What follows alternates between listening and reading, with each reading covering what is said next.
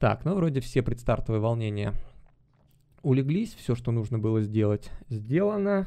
Тогда можно, наверное, и начинать говорить про э, локомотив Химки. Э, выходим 4-4-2. Это оптимальная схема, мы уже знаем. Николич сказал, что для локомотива 4-4-2 это самое-самое удобное, самое-самое лучшее. Как нам нас учат э, разные умные люди, 4-4-2 это вовсе не атакующая схема, а скорее даже наоборот. По 4-4-2 сейчас строятся все самые лютые автобусы в Европе, ну и в российской премьер-лиге тоже эта тенденция дошла, что если тебе нужно защищаться, если тебе нужно минимально количество моментов у своих ворот иметь, то ты выходишь по 4-4-2, самое простое, самое надежное, э, создается фактически три линии обороны, две болтаются прямо перед штрафной, в общем, очень удобно, очень просто, и для соперника очень тяжело все это взламывать. Проблема в том, что в атаке, конечно, мы очень сильно не добираем по моментам. А тут еще и Федор Смолов получил повреждение перед матчем. Нам расписали, что небольшое, но вот Федор Смолова даже не берут на сбор сборной России.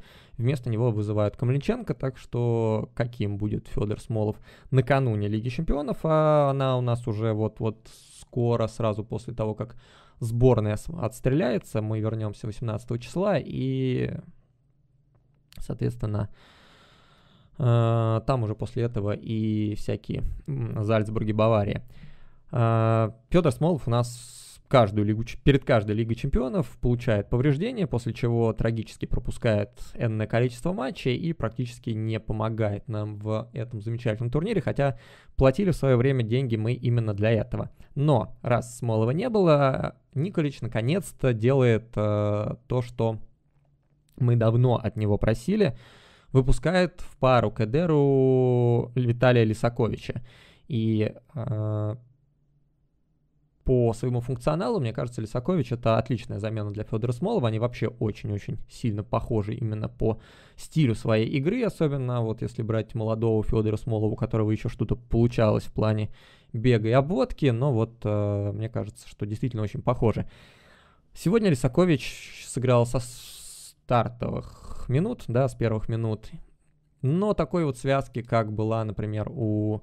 Ну, связки Эдера и Смолова у нас, конечно, до сих пор нету, но, тем не менее, взаимопонимание, взаимо а, какие-то движения и четкое разделение обязанностей между Эдером и Смоловым, которое было на... в матче с ЦСКА, Сегодня в матче с Химками я не увидел. Лисакович что-то бегал, что-то пытался, но, конечно, гораздо меньше встречался с мячом, чем Смолов даже в матче с ЦСКА.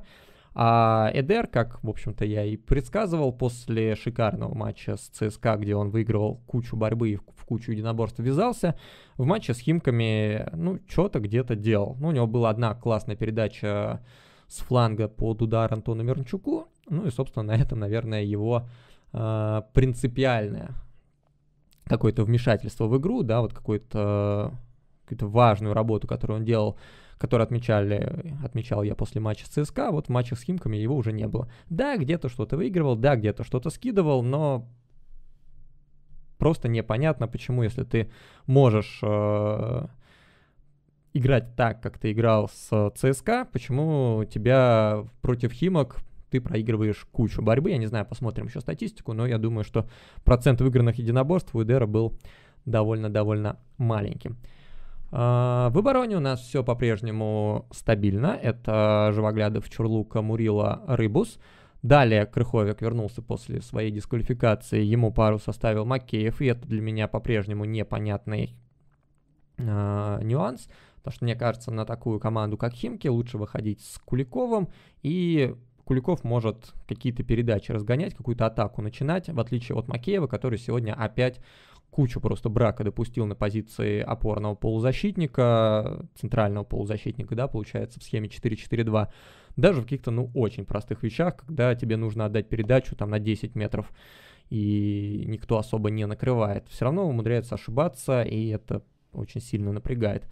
А, Даня, наоборот, после того, как вышел, а вышел он из-за очередной травмы Ведра на Чорлуке, надеюсь, что это, как обычно, травма Чурлуки, которая э, сегодня он травмирован, а завтра выходит уже с первых минут. Ну, так у него обычно получается. Вроде ничего серьезного не было, ходил сам, и, э, ну, я, по крайней мере, на повторе не видел ничего вообще жесткого, что могло произойти с Чарли. Так что здоровье, надеюсь, что вернется и будет показывать свой текущий уровень. Без него, конечно, в обороне было очень тяжко. Я думаю, что как раз весь матч разделился на до и после этой самой травмы. Как только э, Макеев ушел в оборону, как только, ну, да, там в начале второго тайма вышел Глушаков, где-то еще минут, да, соответственно, 10 мы поиграли в первом тайме без Чорлуки. Так и Химки к нашим воротам стали доходить гораздо более активно. Даня Куликов, конечно, на мой взгляд, лучше сыграл, чем Макеев в центре поля, но в плане обороны у нас все стало внезапно довольно грустно. И вот какой момент, что вышедшие Глушаков и Мирзов, Резван, фактически перевернули всю игру, если до начала второго тайма мы контролировали матч, мы держали нити игры, мы практически не давали Химкам ничего сделать, как в свое время играли с тем же самым Тамбовым, да, мы выиграли 1-0, а, но Тамбов к нашим воротам даже не подходил, и это была довольно убедительная победа. Победу с Химками убедительной назвать тяжело, потому что, ну, в концовке матча, последние там 10 минут, все что угодно могло произойти. Химки обступили нашу штрафную, был рикошет от Дедюна, когда Мирзов то ли бил, то ли навешивал, там чудо нас спасло. Э, мяч попал в инстинктивно выдернутую руку Гелерми, даже это сейвом нельзя назвать, просто такая вот инстинктивная реакция была. Полети мяч чуть-чуть правее, и, конечно, Гелерми с такой бы позиции уже никак не мог спасти. Ну и, собственно, гол пришел, и поучаствовал в этом голе наш замечательный Брайан Идову, который отдал передачу во фланг на Кухарчука. Кухарчук улетел от Живоглядова, прострелил. И вот здесь сказалось то, что без Чурлуки наша оборона играет очень непонятный футбол. Все пролетели, и вдруг на дальней штанге остался единственный крайний защитник э, Химок, который просто поразил пустой угол. Э, думаю, что с Чурлукой бы такой прострел никак не мог пройти. Ну и сказалось, конечно, то, что это были первые минуты второго тайма, и команда, как выразился Влад Игнатьев, просто забыла выйти на матч. А, радует, радует, что второй матч подряд у нас выходит в полузащите Владислав Игнатьев. Второй раз он делает разницу. В прошлом матче он выходил под Марио Фернандеса и помог забить да, и мы выиграли 1-0. В этом матче он забил уже сам, сделал это головой, вот чего не ждешь от Влада Игнатьева, так это то, что он будет с позиции центр-форварда показывать э, Лисаковичу и Эдеру то, как нужно бить головой. Э, хороший удар, отчасти повезло, конечно, да, там от перекладины в ворота мяч влетел, могло и, тоже не совсем повезти, и улететь мяч мог куда-нибудь в другие края. А, как это было у того же Лисаковича, или как это было у Мурила, который бил либо по центру, либо э, выше ворот. Очень-очень, а, конечно, забавно смотреть на то, что купленный Камано за 5 миллионов евро, 6 миллионов евро проигрывает по всем статьям конкуренцию Владу Игнатьеву.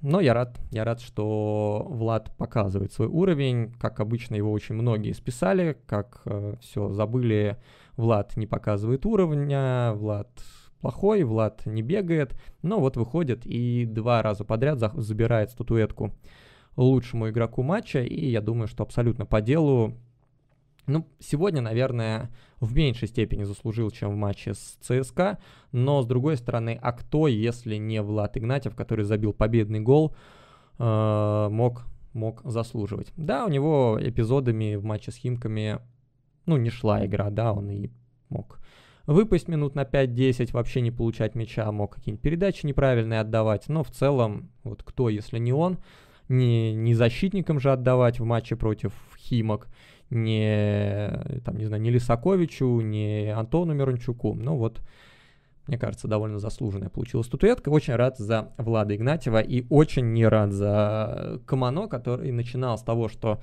только приехав, сразу попал в стартовый состав, а теперь не выходит даже на замену. Очень странная ситуация, очень прискорбная ситуация, и Собственно, это приводит нас к мысли о том, что трансферная политика по-прежнему максимально непонятная, несистематичная, и игроки, которые покупаются даже за достаточно крупные деньги для нас, а 5-6 миллионов для Локомотива это все-таки крупная сделка. У нас не так много народу приходило дороже, чем 5-6 миллионов евро. А, эти футболисты не играют в стартовом составе и зачастую не попадают даже в список тех, кто выходит на замену. Вот сегодня у нас играет Лисакович в старте, до этого не выходил даже на замену, не попадал в список запасных. А, зато сегодня не было среди тех, кто выходил на замену, Франсуа Камано. И, и, и это плохой знак. Вышел Дмитрий Рыбчинский на последние три минуты. Это моя персональная боль. Я, ну, вот, вы видели, как Дмитрий Рыбчинский вышел на замену, и за три минуты он успел создать чуть ли не самый опасный момент второго тайма после, собственно, гола Влада Игнатьева. Он открылся под передачу Крыховика, получил эту передачу и в касание пробил в дальний угол плотно, сильно, без какой-то, ну, без затягивания, без лишних движений. Очень здорово ударил, Лантратов отбил, но вот почему этот парень не выходит на замены пораньше. Почему этот парень вообще не выходит в стартовом составе. Там, в каждом матче он делает какие-то классные действия, но выходит только на последние три минуты теперь. Мне этого не понять. Это для меня очень странная вещь. Надеюсь, Николич знает, что делать, но, по-моему, это просто закапывание Дмитрия Рыбчинского и Немножко расхождение с той стратегией, которую ему объявлял э, Василий Александрович. Если говорить про сегодняшние слухи трансферные, уже вроде как достаточно серьезно говорится о том, что Далер Кузяев подписывает контракт с Локомотивом. Я по-прежнему не готов в это верить, пока не э, увижу Кузяева на тренировке Локомотива. Сейчас он в расположении сборной России, но говорят о том, что Василий Александрович чуть ли не на базу сборной России поехал в середине тайма с Химками, матча с Химками, чтобы подписать контракт. А, мне кажется, что Кузяев поможет Локомотиву. Хороший футболист, качественный, тем более с российским паспортом, который может сыграть на многих позициях. А это очень-очень важно, универсализм и э, то, что можно ну, по ходу матча даже без замен перестраивать тактику, перестраивать схемы и использовать Долера как в обороне, так и в атаке, так на фланге, так и в центре.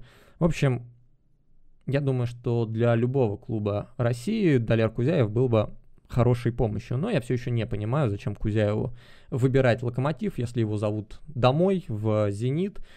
И сегодня было интервью гендиректора «Зенита» Медведева о том, что они по-прежнему ждут Кузяева, по-прежнему ждут ответа от него и с удовольствием его примут, если он э, захочет вернуться в «Зенит». И вот в такой ситуации я не понимаю, что должно э, двигать Кузяевым, если не деньги, чтобы перейти в локомотив.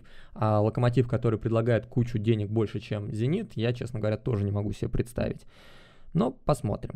Второй слух, который сегодня был, это The Луиш. И э, тоже говорят о том, что вроде уже все на мази, уже согласован контракт, и Порту его, очевидно, хочет продать.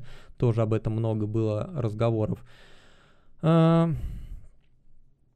мне кажется, что The Луиш, он если и сильнее Эдера, то не принципиально не так, что заменили Эдера на Зе Луиша, и вот тут-то у нас поперло. Во-первых, козыри игры Зе Луиша и Эдера, они примерно одни и те же. То есть это борьба верховая, борьба, сохранение мячей, зацепиться за какую-то там за какой-то дальний вынос. Примерно так э, играл э, Спартак Каррера в чемпионском сезоне.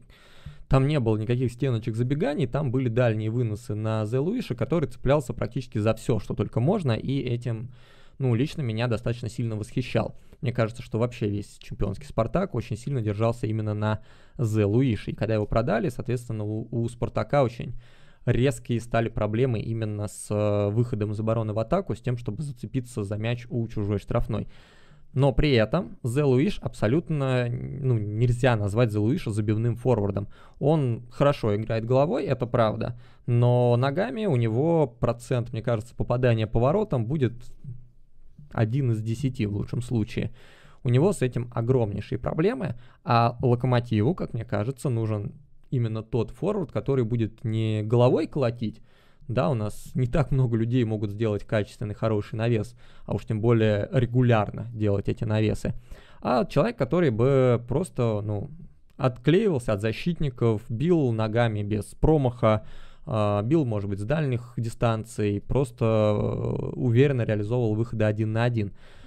И The Луиш, мне кажется, вообще не про это. То есть он будет навязывать борьбу, он будет скидывать партнерам, он, может быть, некоторые э, там навесы внутри штрафной площади выиграет, но все то же самое, по сути, у нас может делать и Эдер, и если The Луиш и будет лучше, то не настолько, чтобы эта разница позволила нам, не знаю, цеплять очки с Баварией, с Атлетика, с Зальцбургом и в других матчах. Тем более, что, опять же, по Эдеру в матчах с э, топ-соперниками вообще нет никаких вопросов, никаких претензий. Он очень круто отыгрывает, может быть, даже в этом плане будет и сильнее, чем Зе Луиш.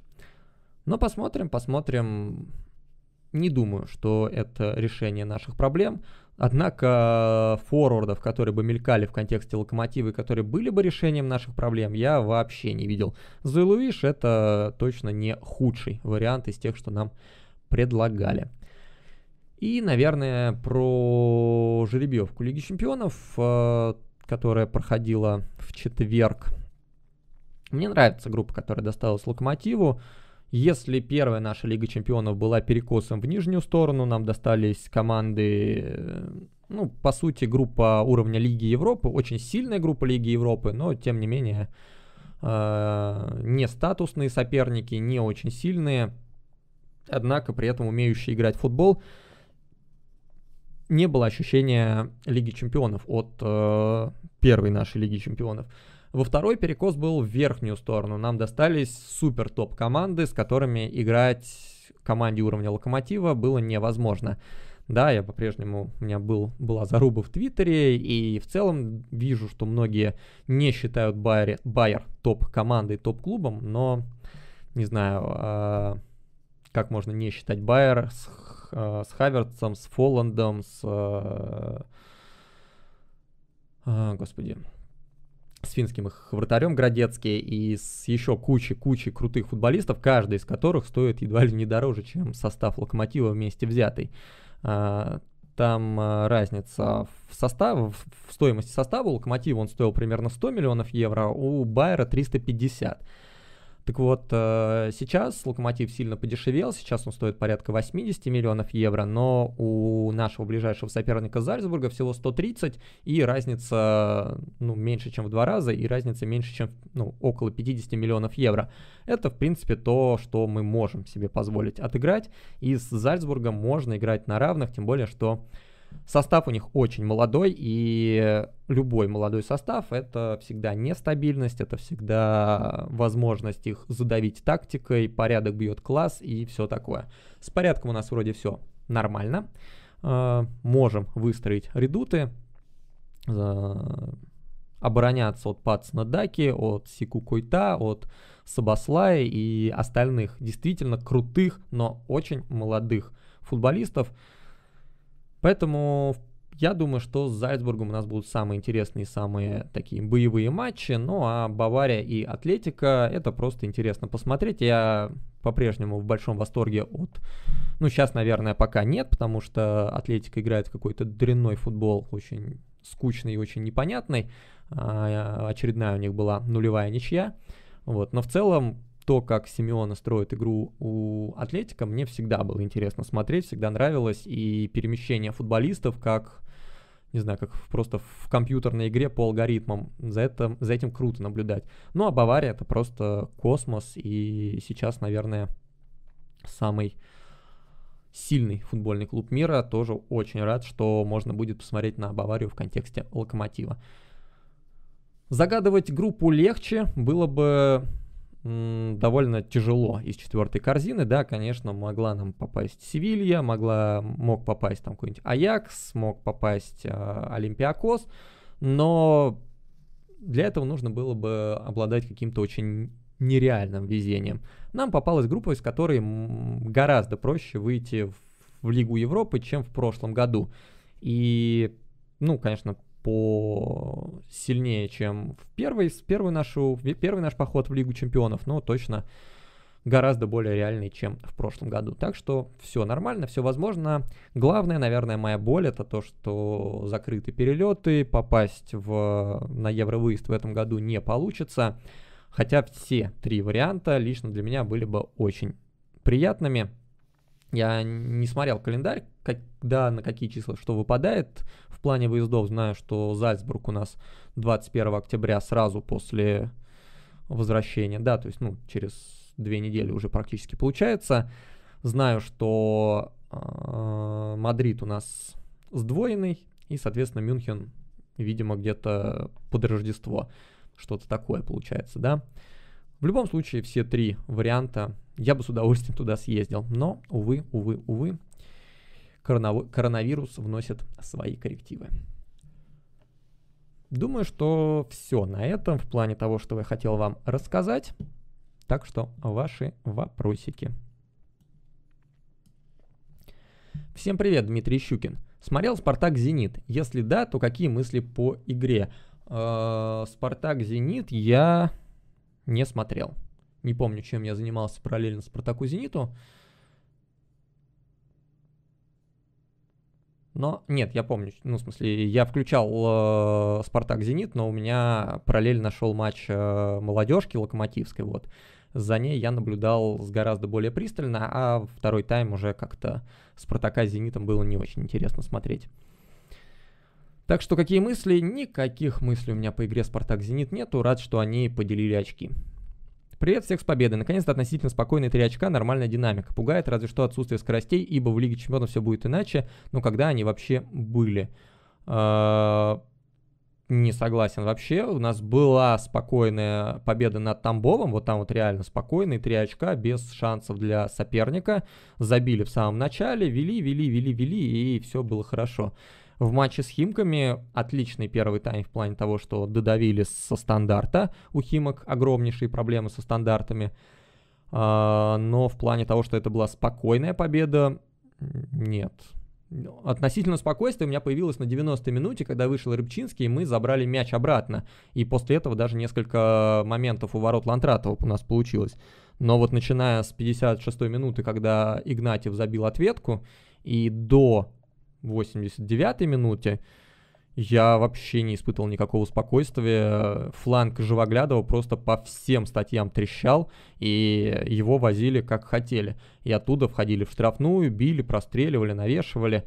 Ну вот относительно везет нам, что наши соперники либо в какой-то э, плохой форме, но подарками нашими совершенно не пользуются. И сегодня, ну, почему-то мне кажется, что будь на месте э, Идову Альфонсо Дэвис, а на месте Дю Дюдюна э, Левандовски, то они бы вот с этих миллиона проходов по левому флангу что-нибудь бы дозабили. Но вот к нашему счастью, это Идову и Дюдюн.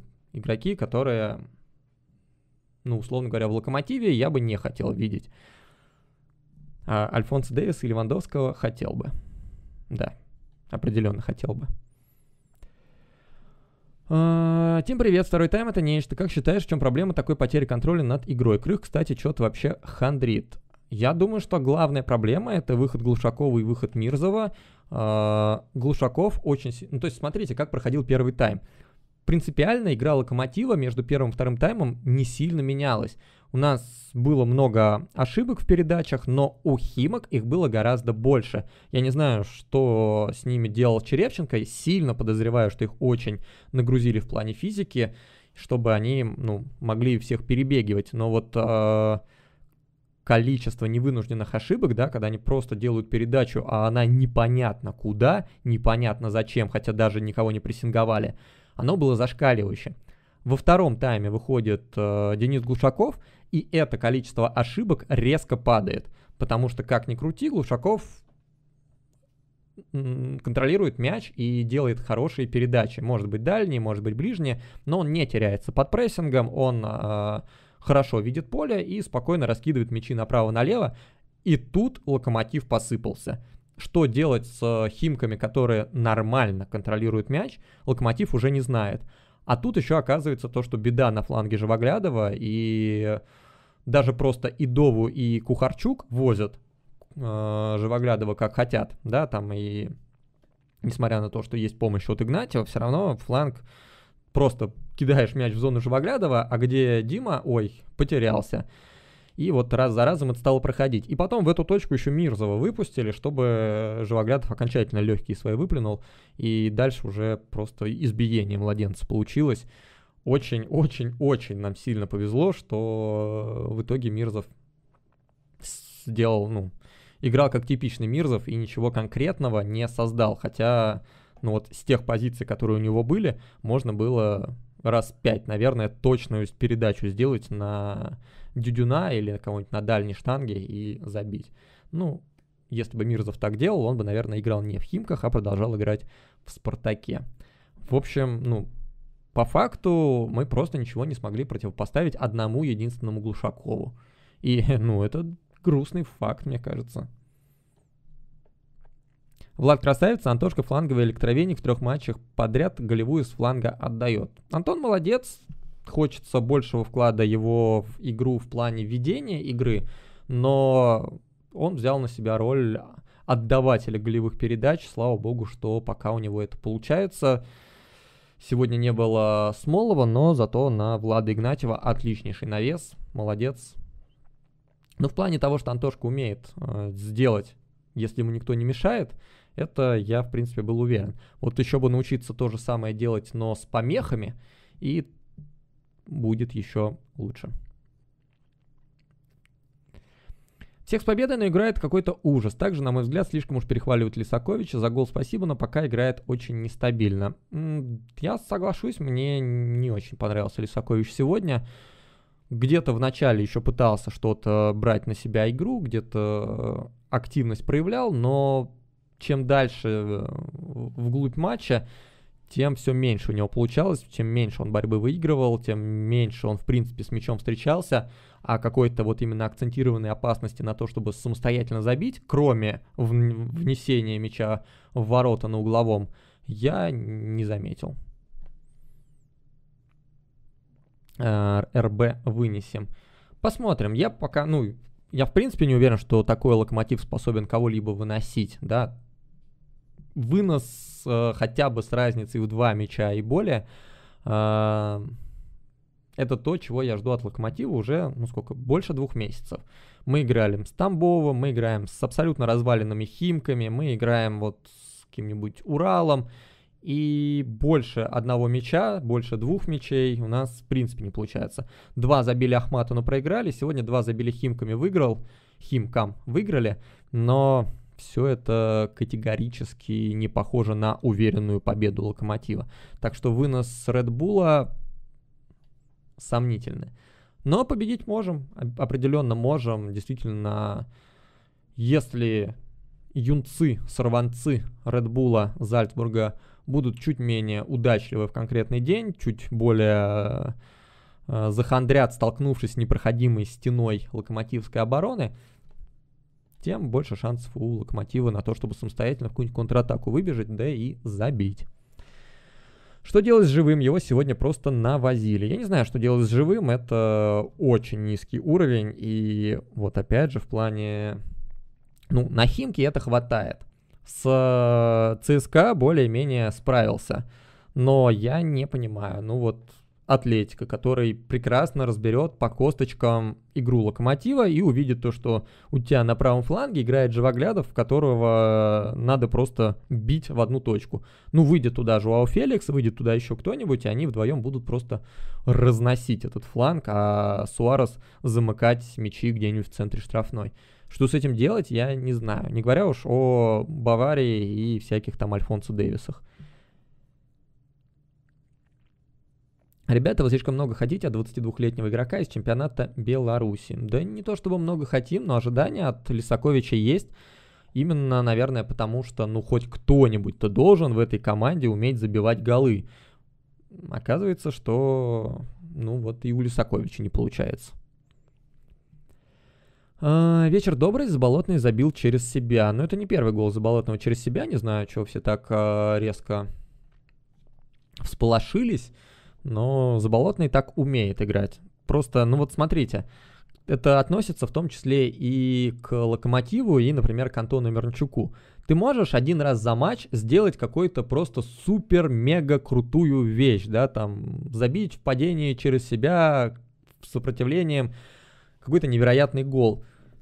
Но футбол длится 90 минут и игрок, который будет на протяжении 90 минут полезен, да, то есть постоянно где-то какую-то пользу создавать, он будет лучше, чем игрок, который в один момент вдруг сделает какую-нибудь супер крутую вещь. И для всех тренеров, и для в целом для результатов команды человек, который не умеет забивать через себя в падении, но при этом 90 минут будет полезен, он лучше, чем Заболотный, который ни хрена не умеет, ни хрена не делает, но потом раз и завалит какой-нибудь галешник. Вот то же самое с Антоном Мирончуком. Да, очень круто, что он делает эту передачу. Три раза уже, три раза подряд. Он сделал голевую передачу примерно ну, вот, с одной и той же точки.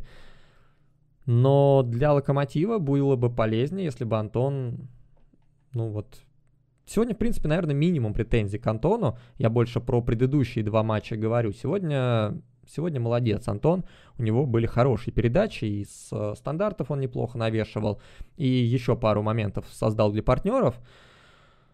Но в целом, в целом, да, пока Антон до уровня Алексея Мирончука, который вот именно на протяжении всего матча раз, два, три, четыре и сам мог э, открыться, забить, и передачи отдавал, вот пока Антошке еще есть куда стремиться, есть чем заниматься. Трансфер Желалединова это распил. Я думаю, что без этого не обошлось. Ну, смотрите, сам по себе трансфер Желалединова это ничего плохого. А, некий перспективный игрок из а, чемпионата Узбекистана, который ну, достаточно легко ассимилируется в России, да, акклиматизируется и станет своим в нашей команде. Перспективный 18-летний парень, застолбили свои права и хорошо. Я только за, чтобы мы всех, все сборные ближайшего СССР отсматривали самых перспективных футболистов, брали на карандаш, э, оплачивали их транс, трансфер и отправляли обратно в Освояси, чтобы они набирались опыта. Это вообще для меня никаких вопросов не вызывает. Окей, отлично, жалко, что только один Желалединов. А, но, но торчащие уши Белоуса говорят о том, что определенный распил там безусловно присутствовал, да, то есть миллион, который мы заплатили, скорее всего, 200 тысяч ушло непосредственно за трансфер Жлалединова и 800 тысяч осело у аффилированных лиц. Думаю, что без этого не обошлось. С заменами можем встрять, как по мне, ничего не изменилось. Николич их делает все так же неохотно. Замены я у Николича не понимал, не понимаю и от, э, уже оставил попытки ну, вот, каким-то образом объяснить, почему вдруг неожиданно вышел Жамалединов, под какую задачу, почему Рыбчинский вышел на 90-й минуте. Вроде, ну, когда выходит, всегда полезно. Выходил в старте, полезно. Выходил на 45 минут, полезно. Выходит на последние 5 минут, полезно. Почему на Химке Рыбчинский выходит только вот, вот на 3 минуты, когда мог бы, наверное, спокойно минут 20 минимум отыграть, и, может быть, не было бы этого нервика в концовке.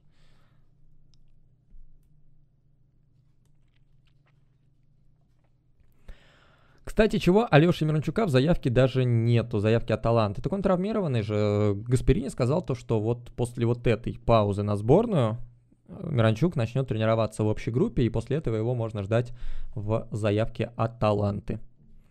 Не понравилась оборона без Чарли, очень нервно. Ну и Живоглядов, конечно, соперники будут прессинговать всю команду, кроме него все равно он не дает остроты.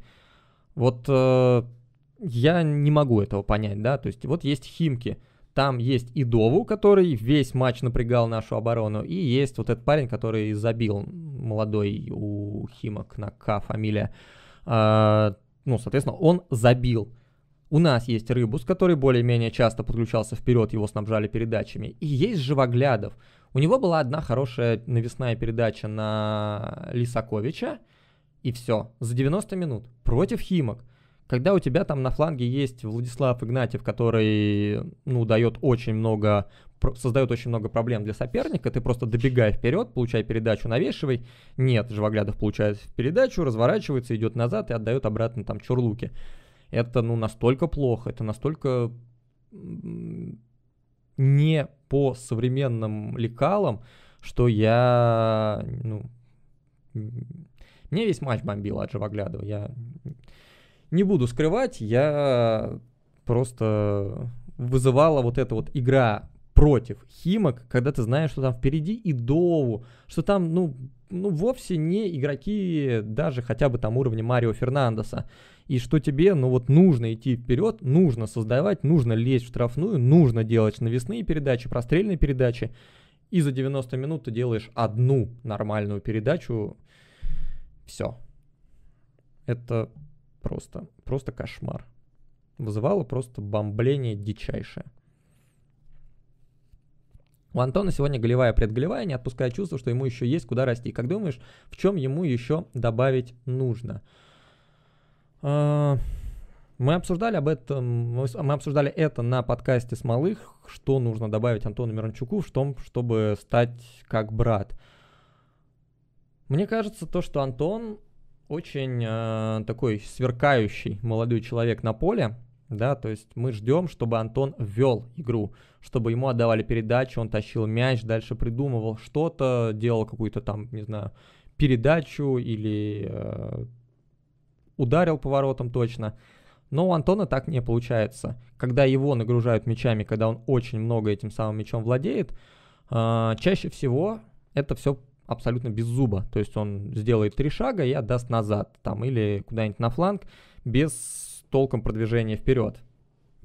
Гораздо лучше получается, когда самого Антона Вернчука находят где-то уже около штрафной, либо внутри штрафной, когда ему нужно только поднять голову, может быть, обвести какого-нибудь защитника и сделать передачу. Вот в этой ситуации у него сейчас идет игра. Но я жду, когда он начнет забивать своими ударами. Да, у него отличный удар, ему нужно просто попадать поворотом, просто с холодной головой подходить к своим моментам, а не э, бить со всей дури и влетит, не влетит. У него хороший удар, ему нужно просто на него полагаться и попадать, куда он метит. Ему нужно почаще пытаться обострять игру, даже если ну, это не будет проходить, ты попробовал. Вот он сделал передачу, диагональку на Влада Игнатьева, когда э, Идову не дал ему до мяча добраться. Ну, шикарная же диагональ. Почему такая передача, такая передача внутрь штрафной у Антона Мирончука была одна единственная за весь матч? Игнатьев, что ли, не открывался, или просто, там, не знаю, на Эдера нельзя было сделать передачу. Нет, их не было. Он просто вот одну сделал, а в остальном гораздо более надежные варианты избирал.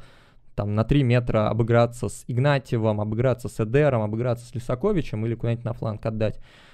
Это тоже неплохо, но для того, чтобы стать именно эффективным, именно крутым полузащитником уровня брата, ему нужно начать делать рисковые передачи внутрь штрафной.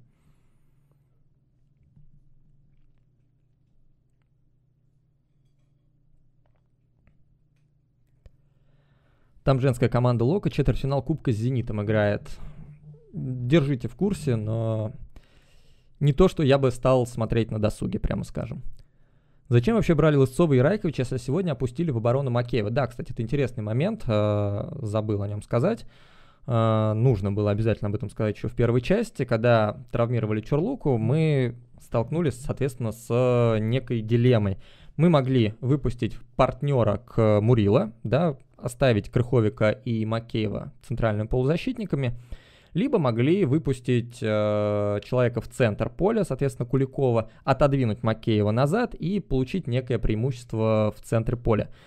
Э, я думаю, что здесь наконец-то сыграла именно та мысль, про которую я на нескольких подкастах говорил, и вот то, с чего я начал э, сегодняшний обзор состава, да, что Куликов в центре поля смотрится лучше, чем Макеев в плане созидания, что Куликов придержит мяч, Куликов отдаст мяч точно, Куликов может где-нибудь в разрез передачку придумать. Сегодня особо не придумывал, но все равно с передачами у него гораздо лучше, чем у э, Макеева. Соответственно, Макеев в обороне нисколько ничего не испортит. Отличный защитник. Э, да, немножко не разобрались в первом голе. И в целом, конечно, Макеев не Чорлука. И это надо понимать, что Макеев плюс Чорлука э, это гораздо сильнее пара оборонительная, чем Макеев плюс Мурила. Два молодых игрока, которые толком не коммуницируют между собой. Э, но, тем не менее, я думаю, что основная идея была именно в этом. По крайней мере, я очень надеюсь, что случись подобное, например, в матче с ЦСКА, то вышел бы, ну, не с ЦСКА, да, потому что у нас там Куликов и так был на поле, ну, просто, да, какой-нибудь сферический матч в вакууме, где соперник сильный, где тебя постоянно давят, где постоянно а, тебе нужен именно некий кулак в центре поля. Макеев, наверное, посильнее Куликова в плане отбора и в плане э, пободаться, побороться, закрыть зону. А, я думаю, что в таком матче бы скорее вышел Райкович или Лысцов. Но что в голове у Николича, я не знаю. Я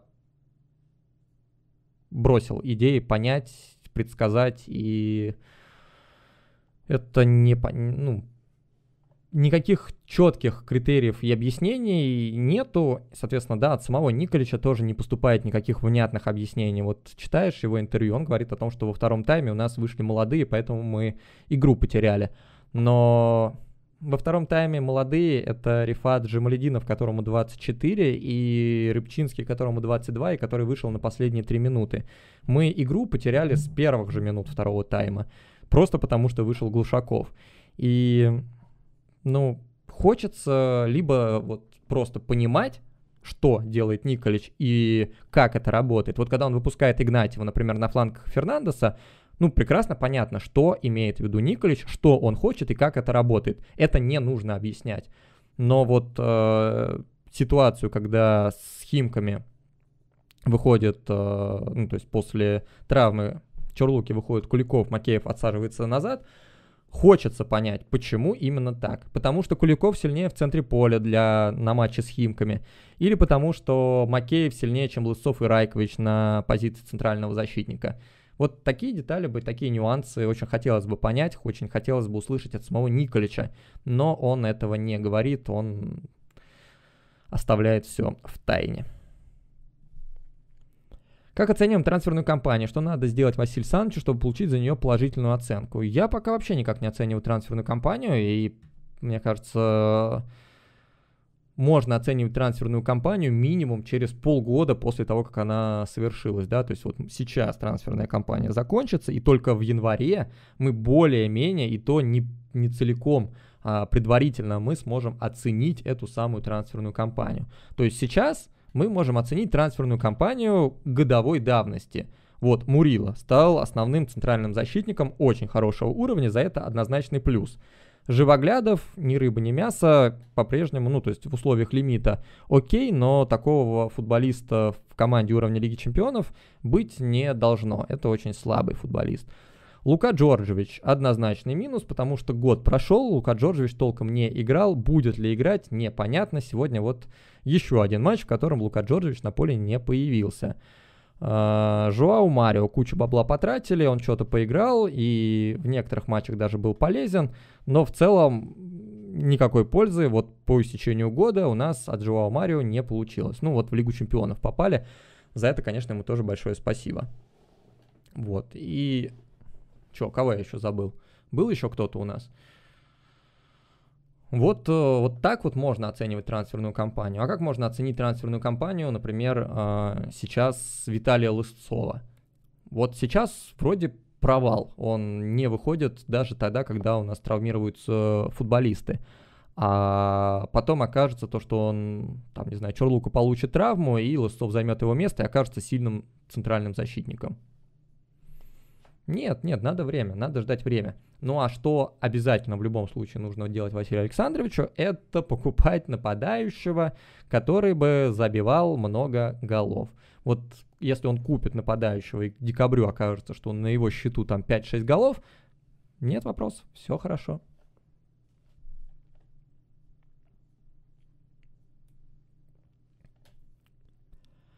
Вроде игра появляется потихоньку, думаю, если придет Деулафео, каким-то образом можно в ЛЧ выигрывать, тем более давление в такой группе будет меньше.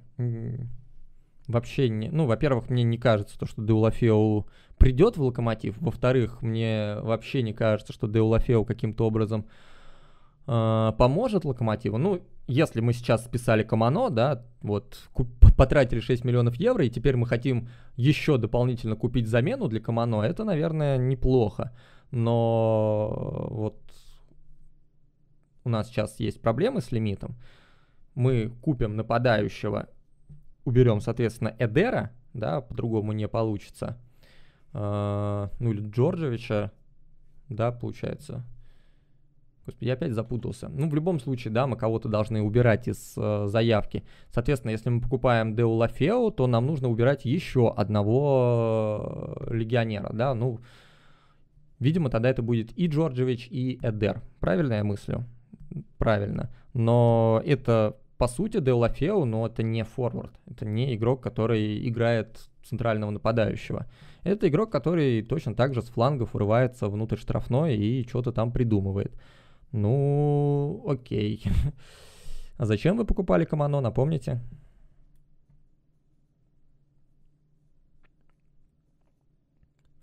Тим, привет, с победой, но то, что было на поле, особенно после второго гола, кошмар. Нас прижимали к воротам Химки, это нечто. Если так продолжим играть, то РБ нас просто изнасилует. Надеюсь, уйдем от 4-4-2.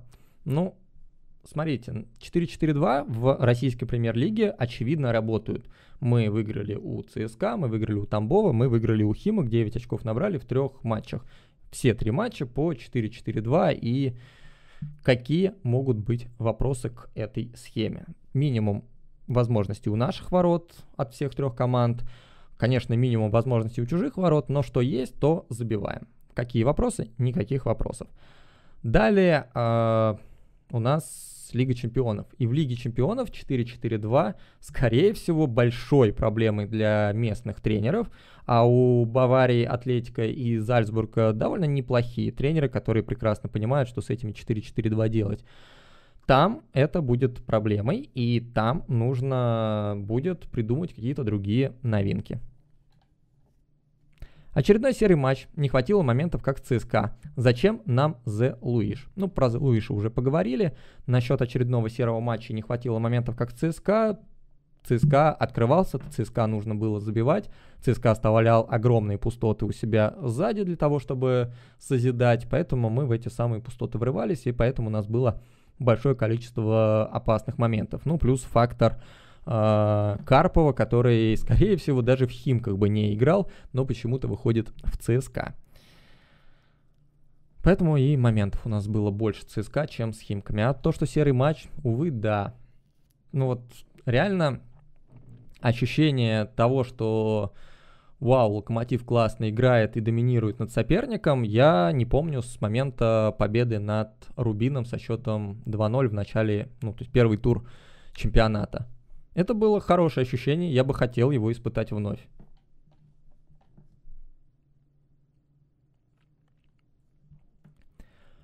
Привет, можешь дать свою оценку нашим потенциальным новичкам, нужны, не нужны, и плюсы, минусы, а именно Зелуиш, Кузяеву, Дел, Деулафео. Нам нужен нападающий. Зелуиш это отнюдь не самый худший вариант нападающего.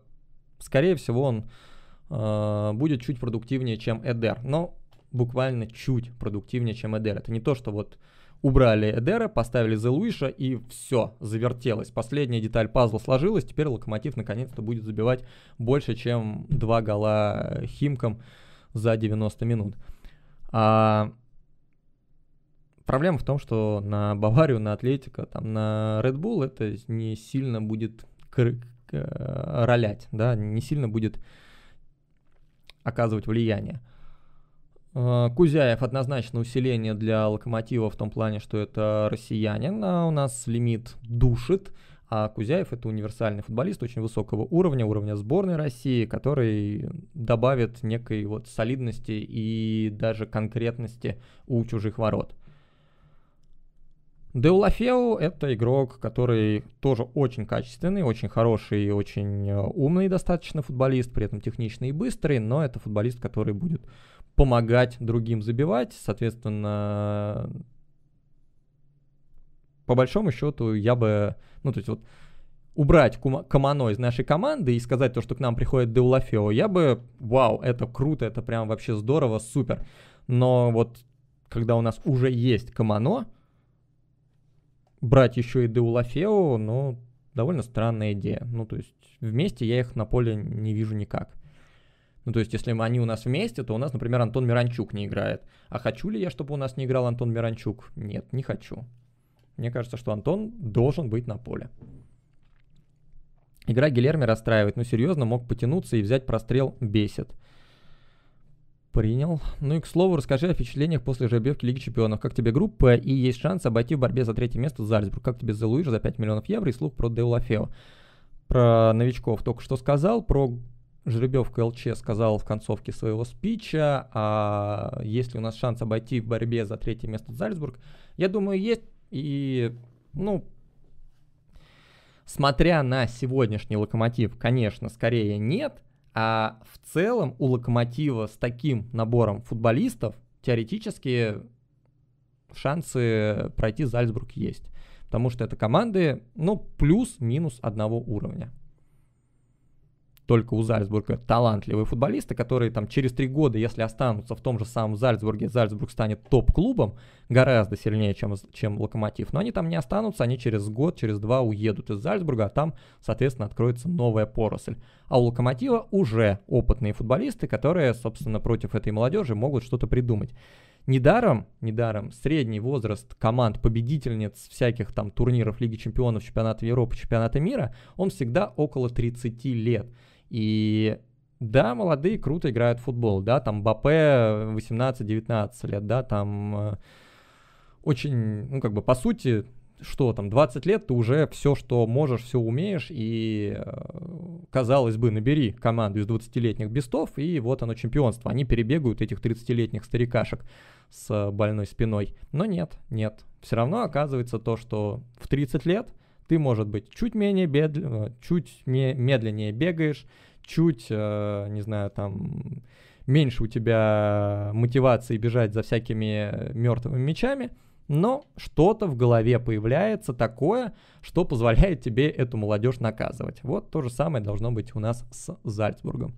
Но нынешний уровень игры Локомотива это, это даже не Лига Европы, прямо скажем. Но и время есть еще. Вот, наконец-то, еще один перерыв для Николича. И потом, конечно, будет очень тяжело в графике через 2 на 3 играть.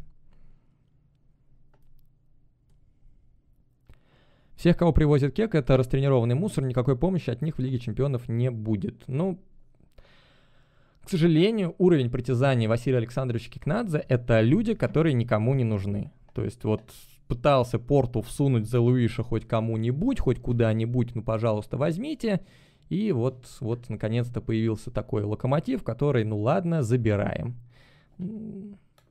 Очень грустно на самом деле, потому что хотелось бы уже посмотреть на игроков, которых ты берешь в конкурентной борьбе с кем-нибудь, да, то есть игрок нужен команде, из которой ты забираешь, и на него есть еще какие-то претенденты, но ты такой, а вот я локомотив, а вот я играю в Лиге Чемпионов, а вот у нас все хорошо, вот поэтому и езжай ко мне. Но такого у нас вообще нету. Увы. А в это время какой-нибудь Еспер Карлсон в первом же матче за АЗ за первые свои 15 минут на поле отдает две голевых передачи купленный за 2,5 миллиона евро в сраный АЗ, из которого даже Спартак капитана покупает, или кто там, или Тил же из, из АЗ, да? Или Вильена из АЗ. Или они оба из АЗ. Да. Спартак из АЗ Тила купил. А мы не можем побороться за Карлсона, который уезжает в этот самый АЗ. Окей, окей. Бывает. Хорошо. Ладно, понятно. Получается, надо брать календарь 2021, это который с собачками и с котиками. Мне крайне не понравилось. Те картинки, что я видел, это просто какой-то трэш и мусор. Нет, вообще бы не хотел. Как думаешь, Кик добьет Кикнад за кого-то из троицы Кузяев, за Луиша де Лафео? Кто из них нам нужен, а кто нет? Ну, уже много про них поговорили. Тим, как ты считаешь, русская школа тренеров слабая? В России нет сильных тренеров. Я не думаю, что русская школа тренеров слабая. Я думаю, что она очень специфичная и э, так же, как весь наш футбол специфичный и государственный, да, то у нас и школа, она тренерская, она очень специфичная и пригосударственная, да, и все тренеры очень сильно боятся за результат, очень сильно боятся за то, чтобы рисковать и что-то там пытаться новое придумывать, внедрять, все играют исключительно старинными, стандартными, сто раз проверенными методами, и в целом получается, конечно, что это довольно слабо. Кто-то пытается выпендриваться, но это тут же сильно пресекается. И смотреть, смотреть, конечно, не, не так интересно, как на Атлетика Симеоны. Но иногда и... Иногда что-то и интересное выходит. Но с другой стороны, тоже много раз говорил уже, что начиная там с какого-то времени, у меня была раньше идея фикс, что нам нужен молодой тренер европейский с э, какими-то новыми идеями, но с какого-то момента я начинаю понимать, что в России тренер без каких-то вот, вот такого вот российского менталитета, у него просто банально не получается. То есть тебе нужен, ну, то есть вот у Андрея Виллаша Боуша получалось, у Лучана Спалетти получалось, реально получалось сделать хороший, интересный футбольный клуб. Но там и бабосов вливали в «Зенит» столько, что, извините. А при этом, ну, тот же Симак без серьезных таких уж вливаний все равно эффективнее работает с «Зенитом», чем даже тот же Андрей Виллаш Боуш. Окей. Первые 60 минут играли хорошо, потом провал. Может, просто Куликов тут объем не дает, как Макеев, его в центре не хватало. Мне, мне не кажется, что мы первые 60 минут играли хорошо. Мне кажется, что мы играли хорошо до выхода Глушакова. Хорошо, что забили второй гол, безусловно. Он случился где-то там на 55-й минуте, но он не вытекал из логики событий. Это не то, что мы придавили Химки, и вот какие вот следствием этого давления стал забитый гол. Нет, повезло с с э, отскоком, там, с тем, что Миранчук добрался до мяча в нужную точку, кто-то, вот этот вот молодой защитничек обосрался, и э, Антошка сделал хорошую точную передачу без сопротивления. Но это не было тенденцией к тому, чтобы мы забили. Скорее, вот мы пропустили, и после этого Химки почувствовали, что они могут забивать, и стали чаще у наших штрафной сидеть. Но в плане того, что Куликов э, слабее, чем Макеев в обороне, ну, наверняка так оно и есть. А Макеев слабее, чем Чурлука в обороне. Лужники, РЖД, арена или карантин. А то там мэр готовит о стабилизации ситуации, верит, видимо. Ну, мэр наш э, один день говорит, что все хорошо, а на следующий день говорит то, что паника, паника, мы все умрем. Поэтому я бы подождал, что мэр будет говорить завтра. А я, ну, вы, наверное, знаете мою точку зрения, я всегда за то, чтобы мы Лигу Чемпионов играли в Лужниках, потому что там больше народу может прийти и посмотреть на Баварию, на Атлетико и даже на Red Bull Зальцбург придет, соответственно, народ. Я за Лужники. Треть Лужников — это 27 тысяч, это как аншлаг на РЖД-арене. А так мы едва-едва запустим тех, кто купил подписку. Но это, соответственно, и дорого будет. Соответственно, лужники арендовать это дорогое удовольствие. Игра во втором тайме оставила печальное ощущение. Нельзя так прижиматься к своей штрафной и давать разыгрывать Химкам у своей штрафной мяч. Нельзя, конечно. Но не то, чтобы мы э, специально это сделали. Химки просто взяли этот мяч и пришли к нашей штрафной. А мы пытались что-то сделать в ответ, и у нас не получалось. Нам все вокруг желают побить антирекорд Спартака. Откуда столько хейта, не пойму. У нас, в принципе, в стране, в футболе и в любой деятельности очень много хейта и... Э, Это довольно грустный фактор. Даже вот, э, не знаю, сейчас я начинал стрим, захожу в чатик, а там что делают? Там, конечно, хейтят Джамалединов. А вот Джамалединов, а вот он плохой, а вот он отвратительный, а вот он никогда не бегает, а вот он только на машине умеет кататься. Ну и ты думаешь, ну, блин, ну... В какой другой стране мира можно, чтобы человека, который прошел всю академию от зачисления до чемпионства, чтобы его вот просто брали и хейтили на ровном месте. Вот чего он сегодня такого сделал, что его нужно хейтить. Вышел, ничего не испортил, где мог, помог, там несколько ключевых отборов сделал, пытался что-то впереди, но вся команда уже встала и не играет. Но нет, конечно же, мы будем хейтить. Не могу этого понять, не могу этого принять, но вот все то же самое абсолютно во всей сфере деятельности абсолютно в любой сфере жизни в России есть люди ненавидят, люди очень озлобленные, и вместо того, чтобы относиться друг к другу с теплотой и добром, скорее говном в тебя кинут с большим удовольствием. Как ты считаешь, почему вместо Чурлуки не вышли Лысцов или Райкович? Неужели они такие слабые, что пришлось двигать Макеева вместо Чурлуки? Ну, я объяснил, как мне кажется, идею Николича, но вполне возможно, действительно, Макеев просто сильнее Лысцова и сильнее Райковича, что он не захотел бросать тех в бой вместо Чурлуки. За что Казанский так не любит Локомотив? Я не думаю, что Казанский не любит Локомотив. Сам веришь, что мы каким-то чудом сольем Райка, Джо, Эдера, Жала и наберем новых легов? А, в, Райк, в то, что мы будем сливать Райковича, не верю. В том, что мы сольем Эдера, я думаю, что проблем особых не будет. Желалединов и так уехал, мне кажется, уже в Узбекистан. А Джорджевич, ну, не знаю, его можно просто не заявлять и пускай лечится. Лантратов топчик, здесь споров нет. Лантратов один из сильнейших вратарей, которые есть сейчас в лиге. Тим, что со старым микрофоном, ничего, просто убрал. Решил, что время Behringer C1U кануло в лету, что пришло время небольших обновлений. Тем более вы, ну как вы, некоторые из вас активно закидывают донутики, поэтому почему бы и не потратиться на небольшие улучшения сетапа. Этот микрофон гораздо более удобен, гораздо более а, приятен мне в плане использования. Бернджеру, Бернджеру особенно претензий у меня никогда не было, но он у меня с 2012 года, когда я только начал записывать какие-то вот аудио-версии роликов. За 8 лет с ним уже многое что случалось, он много раз падал, у него вот эта вот внешняя сеточка периодически вылетает из своей орбиты. Ну, короче, Короче, пришло время обновляться. Надеюсь, травмы Смолова и Чурлуки незначительны. Федя только разобивался, молясь, а без Чарли оборона сразу становится более уязвимой. Нам любые травмы сейчас просто, ну, у нас уже есть травма Баринова, и любая следующая травма игрока из основы, она может быть катастрофической, катастрофой, потому что мы и так не сказать, что очень уверенно играем.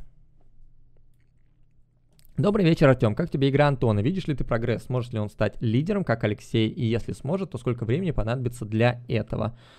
Но я думаю, что в плане того, что он становится лидером, я вижу. Он сейчас многое берет на себя, многое пытается, и действительно команда старается играть именно через него. А у него не получается. Вот он в некоторых моментах делает эти свои голевые передачи, и это хорошо но вот именно в плане ведения игры, дирижирования игрой, открывания под передачи в нужных зонах у него получается не всегда. И в этом плане он, конечно, будет прибавлять, если, не дай бог, какая-нибудь травма только не случится. А это с ним периодически бывает. Об уровне команды в очередной раз скажу, что 8 легов заявки для Еврокубков это мизер. А тут еще и Райкович и Паблата берут. Как в Еврокубках добиваться побед, если РФС, как обычно, сами ослабляют лигу? Никак. Я думаю, что РФСу в целом по барабану на то, как мы будем добиваться побед в Еврокубках. Если действительно будет еще два лего, кто на выход, Эдер Джорджевич? Ну, я подозреваю, что да, Эдер Джорджевич. Антон никогда не заменит Алексея, забудьте. Ну, в каких-то моментах нет, в каких-то моментах он будет даже сильнее, чем Алексей.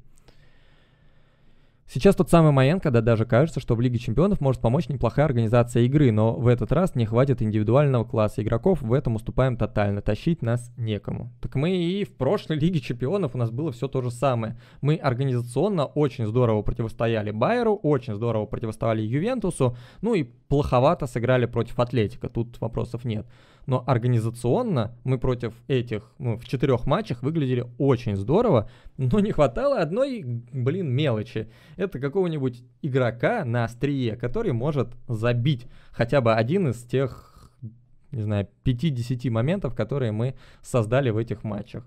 Ну, то есть с Ювентусом на выезде там мы особо не, не создали, кроме забитого мяча, но дома с Ювентусом мы создали, не забивали, дома с Байером мы создали, не забивали, и на выезде Байер мы переиграли. Вот если бы вот в этих двух домашних матчах с Юви и Байером у нас был чуть больше индивидуальный класс футболистов, а не те, кто играли, да, не те, кто нам, э, тех, кого нам привез Василий Александрович под видом усиления перед Лигой Чемпионов, то у нас бы очков было бы сильно больше. И глядишь, и в Лиге Европы бы поиграли. Сейчас то же самое. Сейчас у нас есть организация игры. Достаточно неплохая организация в обороне. В атаке ее, конечно, нету, но в обороне мы четко понимаем, что делать. А качества нету. Привет, Тим, ты не угадал. Следующим из РПЛ уехал не Хвича, а Шамуродов. Не помню, чтобы я давал таких прогнозов, но, наверное, наверное, мог. Мне не кажется, что Хвича скоро уедет из российской премьер-лиги. Я думаю, что он еще год-два поварится.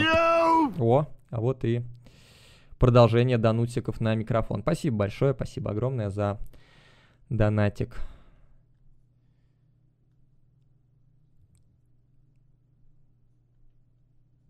Так, привет, Тим. Гол нам это привоз Гили, Дмитрий Плотников. Нет. Причем тут э, Гиля, когда проваливается Живоглядов, проваливается, видимо, Рыбусь, либо, если они там договорились, и спину Рыбусю должен был страховать Антон Миранчук, то Антон, соответственно, там Рыбусь сместился в центр. Ну, Гиля, наверное, мог бы спасти, если бы ну, чуть лучше предвидел, куда мяч полетит. Но это не его обязанность, не его непосредственное то, что он должен делать всегда и во всем. Там близко достаточно к нему мяч прокатился, но переложиться и упасть именно так, чтобы перехватывать этот мяч, это практически нереально. Только на чутье каком-то. Чурлуки просто Хорватию надо смотаться пока сборные. Ну, возможно, возможно и так. Есть ли шанс побороться за третье место в группе ЛЧ с Зальцбургом? Есть. Как ты считаешь, лучше сыграть в Лиге Чемпионов против сильных и топовых команд и набираться опытом, чем против слабых? Ну, смотрите, вот тоже, да, как я говорил про... Как я говорил про то, что у нас первая Лига Чемпионов была слабая, вторая Лига Чемпионов была сильная. Вторая Лига Чемпионов мне понравилась больше. И не только потому, что Локомотив сам сыграл гораздо лучше, но и в плане того, что смотреть на Локомотив против Ювентуса и против Атлетика было интереснее, чем смотреть на Локомотив против Шальки, которые сами не играют и другим не дают. То же самое против э, Галатасарая, против, то же самое против Порту относительно. Ну вот Порту еще в принципе уровень Лиги Чемпионов, но вот э, Шальки и Галатасарай это уровень Лиги Европы. вот против них на Локомотив смотреть не особо было интересно. Я таких матчей смотрел уже дохренища. А, соответственно, в этой Лиге Чемпионов у нас есть два топ-матча, и есть матч, в котором мы можем, должны цепляться за очки. И такая Лига Чемпионов сбалансированная мне нравится еще больше, чем прошлая. И те, и те. Побьем ли антирекорд Спартака в Лиге Чемпионов, если будем играть так, как с Химками? Нет, не побьем. Я вообще не очень э, понимаю, почему мы должны побивать антирекорд Спартака мы одна из самых мало пропускающих команд российской премьер-лиги. Мы играем от обороны. Когда играешь от обороны, достаточно сложно пропускать много. Там просто банально игроки, ну вот как ЦСКА. ЦСКА бился, бился, бился, бился, а все игроки попадают в Мурилу, Чурлуку и всю остальную стену нашу, выстроенную вдоль линии штрафной. Ну вот то же самое будет и у остальных команд. Они забьют 2, 3, 4, ну и им хватит постоянно продираться, но если только начнут лететь какие-нибудь там сверхдальние удары. Но тоже, тоже вряд ли. Хорошо, что Коряна не было. Да, я думаю, что хорошо. Я думаю, что Корян бы доставил еще больше проблем, чем Кухарчук. А, Живоглядову. Леги, Черлук и Крыха уходят сразу, а Бар и Антон играют до последнего, чтобы разорваться окончательно. Совпадение не думаю. О каком Макееве ты постоянно говоришь, играл же Магеев. Ну, не все, не все комментаторы способны прочитать 7 букв правильно. Почему мы купили 2 ЦЗ, но в игре мы пускаем Макеева, а их маринуем? Понятия не имею. Как ты считаешь, правда ли, что РФС запретил подписывать Кокорина российским командам, кроме Сочи и Зенита, а Федун наплевал и подписал Кокорин, а теперь с ним творится непонятное? Нет, я думаю, что такого не было. А то, что с ним творится непонятное, это вопрос э, коронавирусный, ковидный и того, как Спартак с этим борется. Лантратов и Дову, Трошечкин, Корян, Глушаков, Черевченко, по-моему, Химки стали фармом не того клуба. Ну да, да. Ну так Химки изначально и выглядели как э, второй состав Локомотива с кучей наших. Если бы Камано только Владу проиграл, еще и Рифату с Рыбчинским. И это тоже верно. Салют, Тим. За что там пихали Лисе после гола? Не знаю, я не видел. Я вообще смотрел первый тайм на экране мобильного телефона, потому что мне было лень вставать э, из кровати. А второй тайм, второй гол я пропустил, потому что в этот момент переходил с телефона на телевизор. И именно в этот момент, то есть вообще ничего не предвещало. И в этот момент, бац, прих, прихожу к телевизору, а там, опа, Игнатьев радуется, гол забил. Класс. А то, что там пихали Лисаковичу после гола, я не видел. Вам не кажется, что две минуты Рыбчинского против Химок – это приговор для развития молодежи Николича? Просто забудем все, о чем говорил Василий Кикнадзе. Все, что он говорил, это бред, вранье и провокация.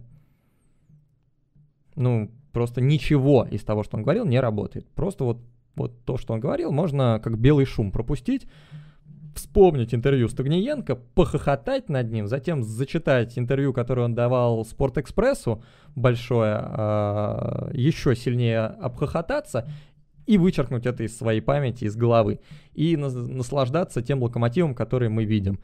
Он не про молодежь, он не про атакующий футбол, он про то, чтобы пропустить как можно меньше, как можно более опытными футболистами. Все, вот, вот как только вы поймете, что локомотив живет в этой парадигме, у вас сразу станет гораздо меньше вопросов к текущему локомотиву и к тому, что происходит на поле. И это та модель, которую Николич продвигал во всех своих предыдущих клубах э, Партизане и Фехерваре.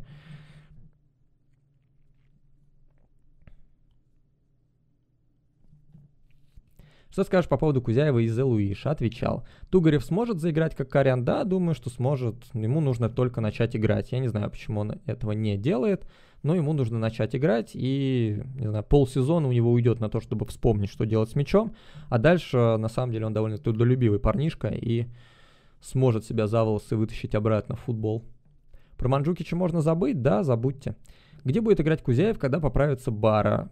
где-нибудь в атакующей тройке полузащитников, я думаю. Не было подкаста, хотелось бы про жеребьевку ЛЧ от тебя узнать мысли, если вдруг не скажешь позже, чем я написал коммент.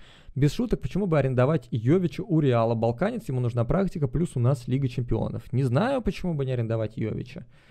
Интересный был бы вариант, перспективный, малый, но я не знаю, мне кажется, что не про нашу честь человек, что для этого нужен кто-то круче, чем Ласюк и Кикнадзе. Зелыш чуть улучшенная версия Эдера Имхо. Да по сути так и есть. Причем у Эдера есть определенные плюсы по сравнению с Зелуишем. Хотя у Зелуиша, конечно, есть э, громадный плюс в отношении Эдера – это умение головой пробивать поворотом. Эдер головой бить поворотом не умеет вообще. Он может подставить голову, он может э, потолкаться, но вот именно ударить головой поворотом – это вообще не про Эдера. Зелуиш это делать умеет.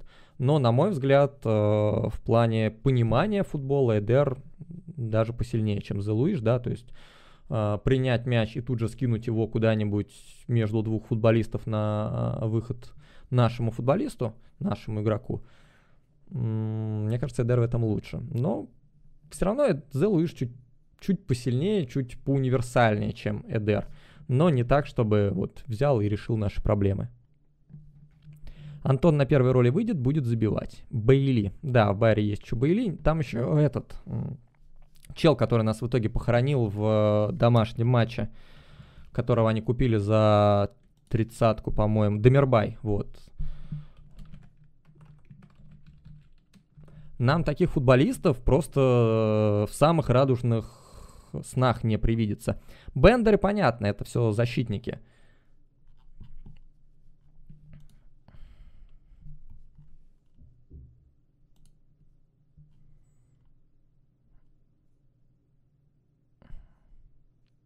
Карим Белераби. Вот, Керем Демербай. Давай, открывайся. Открывайся. Открывайся. Что это с интернетом сегодня? Так вот, Демербай это просто очень крутой футболист, о котором Локомотиву можно только мечтать. И даже Red Bull Зальцбургу можно о таком футболисте только мечтать. Они его покупали за 32 миллиона евро. Мы за 32 миллиона, мы 32 миллиона, наверное, за последние 5 лет не потратили. Вот со времен того, как к нам Диара с Бусуфа приходили, вот я думаю, что суммарно мы столько не потратили. А у них это вот просто, просто пришел, просто купили футболисты из конкурента. Тим, привет. Что происходит с Крыховиком? Когда ушел Чарли, команда поплыла. Жамалединов выходит вместо того, чтобы тащить мяч вперед, отпихивается от него. Я думаю, что к моменту выхода Жамалединова уже вся команда перестала играть, и принципиально там э, никто бы сильно не изменил. Ну, может быть, если только Глушаков бы вышел, может быть, смогли бы мяч подержать. А что происходит с Крыховиком, не знаю, не знаю. Я то есть он должен быть лидером. Я понимаю, о чем все говорят. То есть Крыховик не играет плохо, да, он не играет как э, Живоглядов, когда его там все обыгрывают. Но все ждут то, что Крыховик будет лидером, что Крыховик будет сам тащить команду вперед, да, что Крыховик будет играть как Никола Влашич, условно говоря. А он этого не делает. Он играет просто как средний футболист Локомотива. Локомотив играет, Крыховик играет. Локомотив не играет, Крыховик не играет. Что с ним, я не знаю. Но я согласен, что на данный момент Крыховик просто достаточно средний футболист и э, совсем не тот, кого мы называли в прошлом году лучшим легионером чемпионата. Сане и Дэвис против Живоглядова. Мы побьем рекорд Спартака. Да забудьте про рекорд Спартака, что вам всем не имется-то. Микрофон тиховат, я громкость на 60% сделал на ноуте, хотя у тебя и прошлый стрим не сказать, чтобы громко было. А я, собственно, я могу гораздо громче быть, но не хочу этого делать, чтобы не захватывать шумы, э, шумы вокруг. И, собственно, одна из причин, по которой я этот микрофон менял, что у него есть вот тут вот волшебная кнопочка. Сейчас аккуратнее будут минус уши. Вот, и я могу я могу говорить вот прям вот, вот, вот отсюда, и вы будете меня слышать э, примерно так же, как э, когда я буду говорить прям в сам микрофон.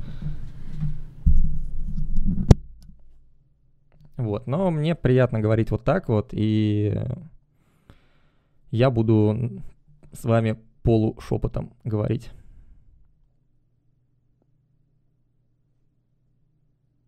Сабаслай очень интересный футболист, но на лютого топоря, которого нельзя закрыть, пока не тянет, а Атлетику уже надоел. Хотелось бы сыграть с кем-то другим. Бавария вообще машина. Ну да, я про то и говорю, что там есть очень крутые футболисты. Сику Койта — это парень, который через пару лет вы обязательно услышите в каком-нибудь гранде. Это Патсон Дака, которого обязательно скоро купят миллионов за 30. Это Сабаслая, которого уже сейчас хотят купить там за 30-40 миллионов и э, обязательно купят так или иначе. И другие футболисты, их там много, они все время приходят, они распиханы по кучам аренд, их забирают после того, как продадут очередную партию. В этом плане Зальцбург просто невероятная система, невероятная машина. Э, наблюдать за ней очень интересно. И в этом плане я тоже очень рад, что нам попался Зальцбург, потому что есть возможность, есть э, повод еще более углубиться в изучение этой самой системы игроков Зальцбурга, того, в каких там командах, в каких лиферингах у них зарыты какие таланты, на самом деле прям очень круто. Но при этом все эти молодые футболисты прямо сейчас, здесь и сейчас могут выдать как чудо матч, в котором они будут биться наравне с Ливерпулем, а могут выдать матч, который, в котором они будут проигрывать, не знаю, в чемпионате Австрии. Хотя там отнюдь не топовые команды собираются. В прошлом сезоне Red Bull, конечно, выиграл чемпионат в очередной раз, но регулярку до плей-оффа они проиграли Ласку.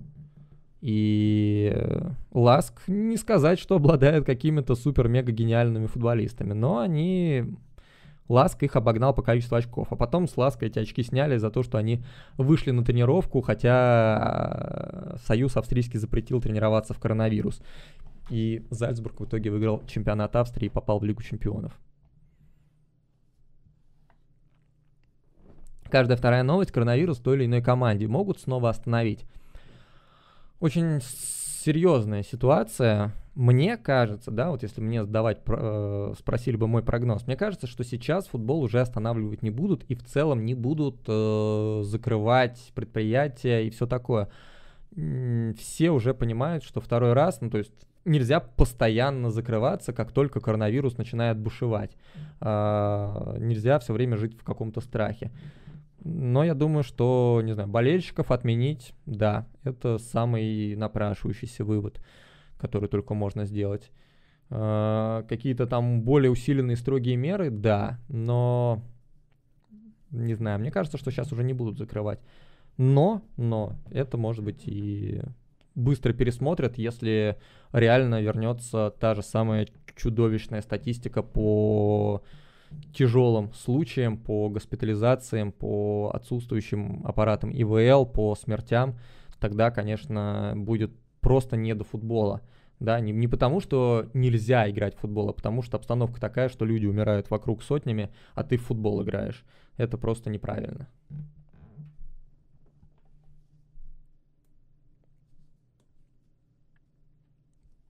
Тим, не кажется, что как-то грязно играть стали? Постоянно в спину толкают, причем все. Да нет, на самом деле, мне кажется, не было сегодня такой прям вот грязной игры. Была довольно жесткая, и судья не давал этой жесткой борьбы. Как вот с матча ЦСКА Вилков, вот при всей одиозности персонажа, Вилков э, дал высокую планку борьбы, и мне это нравилось. Это был хороший темповой футбол, который не останавливается каждые 5 секунд. Сегодня опять вышел Кукуляк и давай свистеть направо, налево. Чуть кто-то корпусом кого-то пихнул, свисток. Чуть кто-то где-то попытался отобрать мяч, свисток. И давай смотреть набор стандартных положений вместо игры. Мне это не очень нравится.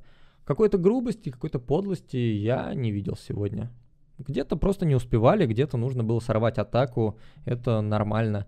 Но, по-моему, не было такого зашкаливающего количества штрафных нарушений. Может, Рыбчинского берегут под Лигу Чемпионов? Вообще странно, что они снова начинают уставать быстро, с такой физподготовкой страшно в Лиге Чемпионов выходить. А, я, да, посмотреть на Лисаковича после матча, который дает интервью, он такое ощущение, что он марафон сегодня пробежал и, может быть, даже два раза. А дальше это вот играем сейчас, вот закончился отрезок игр в недельном цикле. Дальше у Локомотива, я не знаю, нет календаря под рукой, к сожалению, да, на сайте ФКЛ мы его еще не, вы, не, не выложили или выложили. Нет, выложили только Лигу чемпионов, но там мы играем то есть мы играем 18, 21, 24, 27, 1, 3 и ну, вот, вот огромнейший отрезок, когда мы играем через два дня на третий. И, и я прям, честно говоря, не поставил бы на локомотив в этих матчах, прямо скажем. Куат хорошо сыграл? Нет, не сказал бы. Вот замена Куата, она прям сильно переломила игру, потому что Куат чисто оборонительный, отобрал мяч, пульнул вперед, и из-за этого в том числе и такое преимущество Локомотива было в первом тайме. Грегушу нужно распустить свой хвостик, и у него снова попрет. Зачем Зелуиш нужен? Видно же, не топ-нападающий. Потому что топ-нападающие в Локомотиве Кикнадзе не едут почему-то. Они не хотят курс 70 рублей.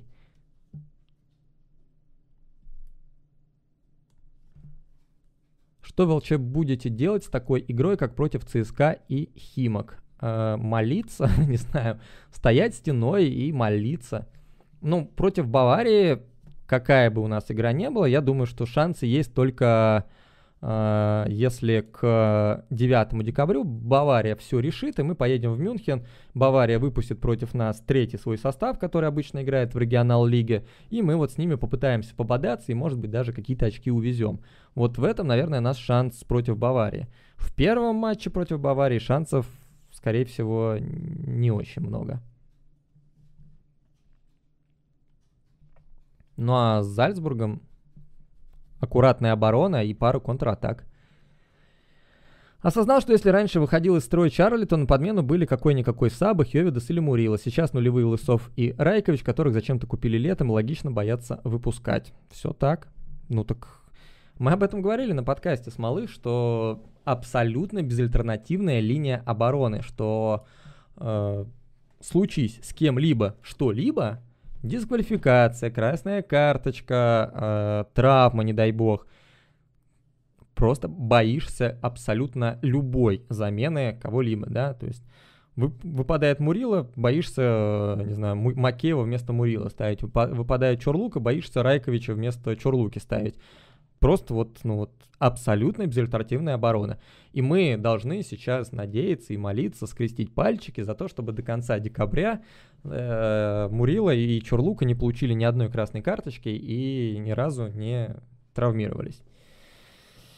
Дай бог, дай бог. Но вот глядя на такого Чурлуку, который просто уходит с поля на 35-й минуте, потому что чувствует, что с Ахиллом что-то не то, понимаешь, что надежды на это не очень много. Макеев заслуживает в сборную попасть?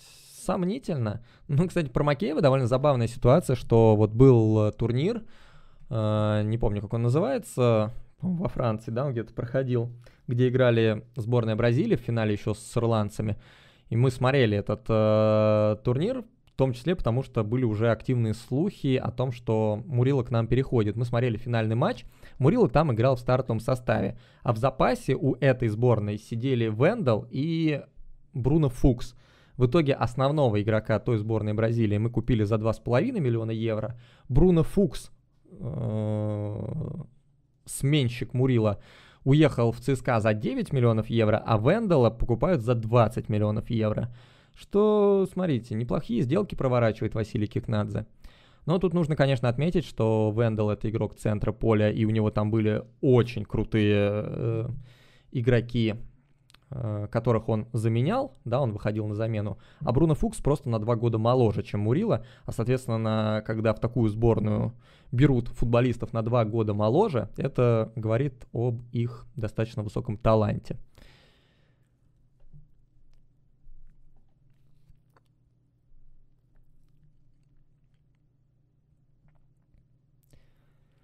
С углового забили впервые за много времени. Можно говорить, что у Антона две голевых сегодня. Ну нет, нельзя говорить, что у Антона две голевых, потому что без Чурлуки эта голевая бы никогда не случилась. Чурлука молодец, здорово цепанул на дальнюю штангу. У нас было такое, это, судя по всему, ну, можно считать наигранной комбинацией. Вспоминайте момент, когда Мурила, по-моему, черкал мяч на дальнюю штангу, и там Смолов не попал с полутора метров поворотом. А здесь Лисакович просто внес мяч в сетку. Тим, какие шансы, можно процентов даешь, что Локомотив когда-нибудь возглавит в разное время Черевченко, Евсеев, Пашинин. В смысле, в разное время. Что они... Ну, Черевченко уже был. Ты, что Черевченко еще раз возглавит Локомотив, я думаю, 0%. Если после Черевченко, Евсеев и Пашинин, то я думаю, что у Пашинина шансов где-то, не знаю, процентов 20 после Николича, если он согласится. А у Евсеева, соответственно, процентов 5. Потому что что сейчас показывает Уфа, это катастрофа. Бавария пока ничейку катает с Гертой. Герта очень сильный футбольный клуб. Герта это... А, ну вот 4-3 завершили, все-таки выиграли. Но Герта... Там, кстати, вот Матеус Кунья играл. Это еще один футболист из той самой сборной Бразилии Ю-23, которая играла на том турнире. Хороший знакомый нашего Мурила. И очень крутой футболист. Вот. Герта классная. Левандовский, Левандовский, Левандовский, Левандовский. Покер. Я думаю, РБ будет нас, на себе, нас себе цену повышать и набивать стату в Лиге Чемпионов. Посмотрим, посмотрим. Ну, на самом деле, такого таланта, как Холланд, там нету. И э, этого кореец Хван, Хван Хын, Хын Чин Хван. Все время забываю, как его настоящая фамилия, сейчас скажу. Мне он очень нравится, на самом деле. Сейчас ушел в Лейпциг. Мне кажется, что на нем висела примерно половина успешного выступления Red Bull в прошлой Лиге Чемпионов.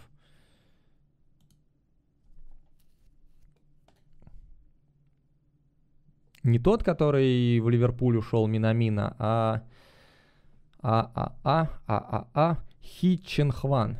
Вот. Он вот он, мне кажется, прям очень многое делал в э, том Red Bull, который пошумел в прошлой Лиге Чемпионов, потому что он был мозгом той команды.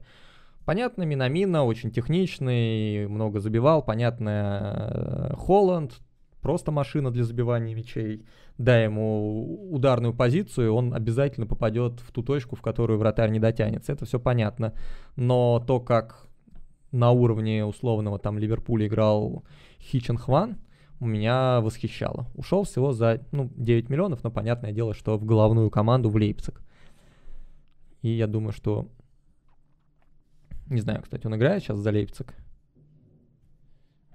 Я думаю, что будет играть. Да, да, два матча.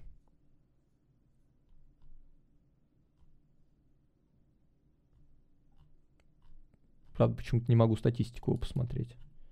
А, нет, могу.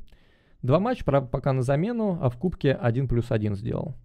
Я думаю, что у него все, все еще будет нормально. Так.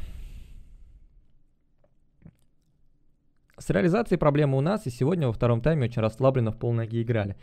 А, когда говорят про реализацию, мне кажется, что говорится о том, что у тебя много моментов, но ты эти моменты не реализуешь.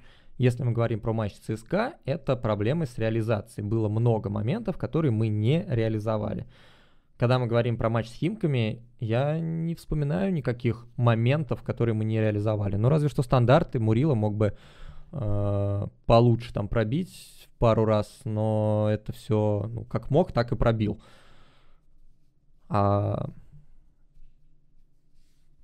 Ну, что еще вспоминается? Ну, удар Рыбчинского, но тоже, что мог, то сделал. Лантратов вытащил. Удар Куликова тоже Лантратов потащил, как и должен был. Ну, может быть, Антон Мирончука момент, который Муэдер создал, вот там вот Антон пробил так себе. Можно было лучше.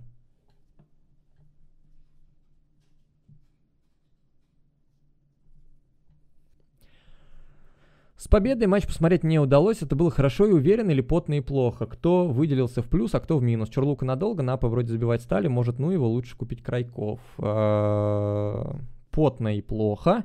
Выделился в плюс наверное, никто, может быть, Игнатьев в очередной раз показал, что он хорош и умеет бить поворотом, умеет забивать голы. А в минус однозначно для меня Живоглядов выделился.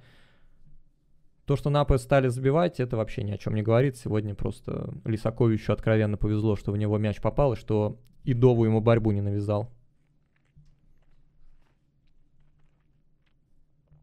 Тим, как ты думаешь, почему Идову так не играл хорошо в Локомотиве, как сегодня? По-моему, Идову сегодня не играл хорошо. Вот начнем с этого.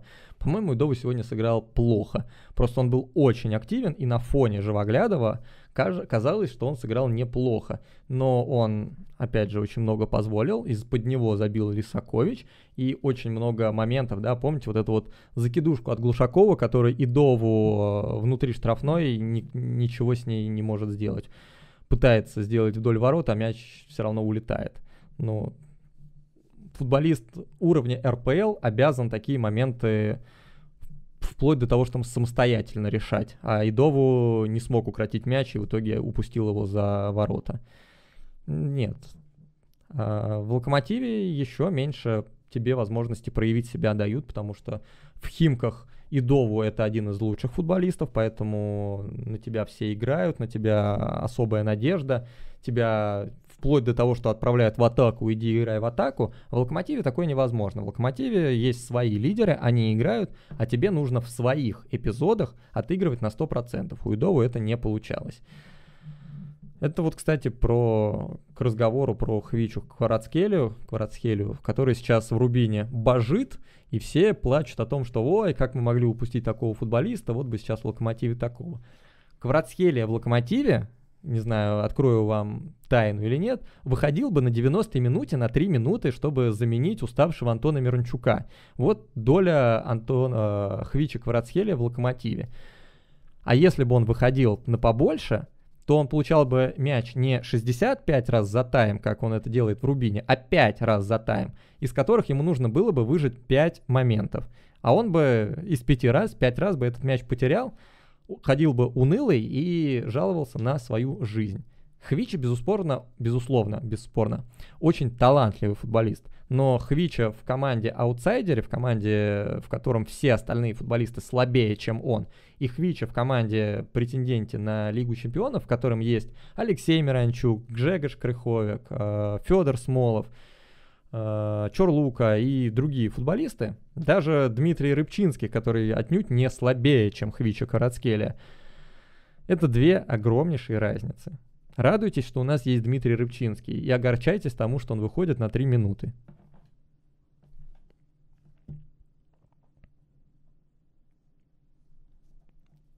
Может ставить пару не Эдер Смолов, Алисакович Джорджевич и их прорвет, но смотрите, в паре Эдер Смолов и Эдер Лисакович ключевое это Эдер, потому что идет закидушка на Эдера, Эдер скидывает, а дальше Смолов или Антон Миранчук или центральные полузащитники думают, что делать с этим мячом дальше. Для Лисаковича Джорджевича нужно абсолютно перекраивать всю нашу модель атаки. Поэтому может быть и Лисакович Джорджевич, но тогда нам нужно огромное количество проникающих передач низом на убегание футболистов. А я за последние матчи 20 не вспомню ни одной проникающей передачи на убегание футболистов внутрь штрафной, так, чтобы эту, за, за эту передачу можно было хоть как-то дотянуться, зацепиться. Как тебе сегодня крых? Средне. Средне по команде. Кварацхелия круто забил Ахмату. Да, не сомневаюсь, не сомневаюсь.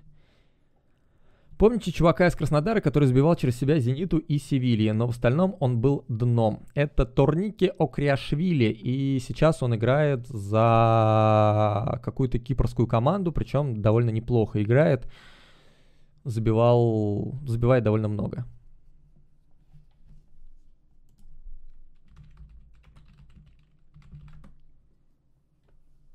Анортосис. Анортосис Фамагуста.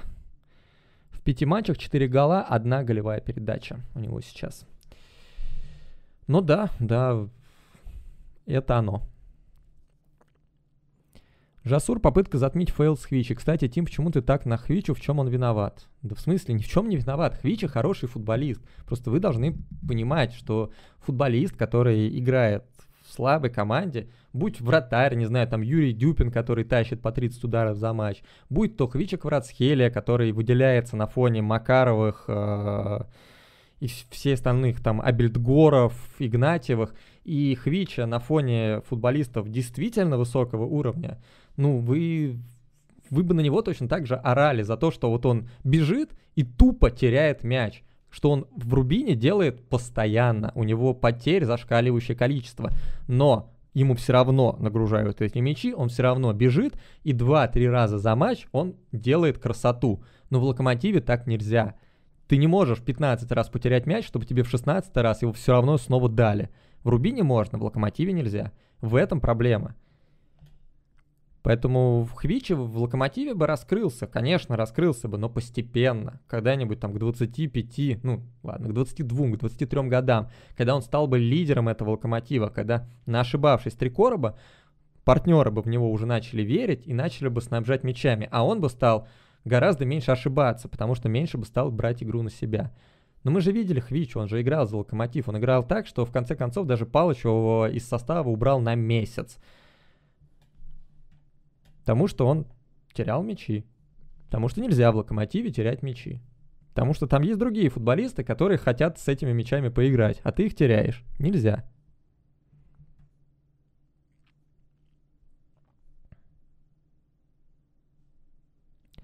Чарли настоящий кэп. Очень жаль, что Леша травмирован. С такой результативностью Аталанта у него бы уже пошли голы и голевые.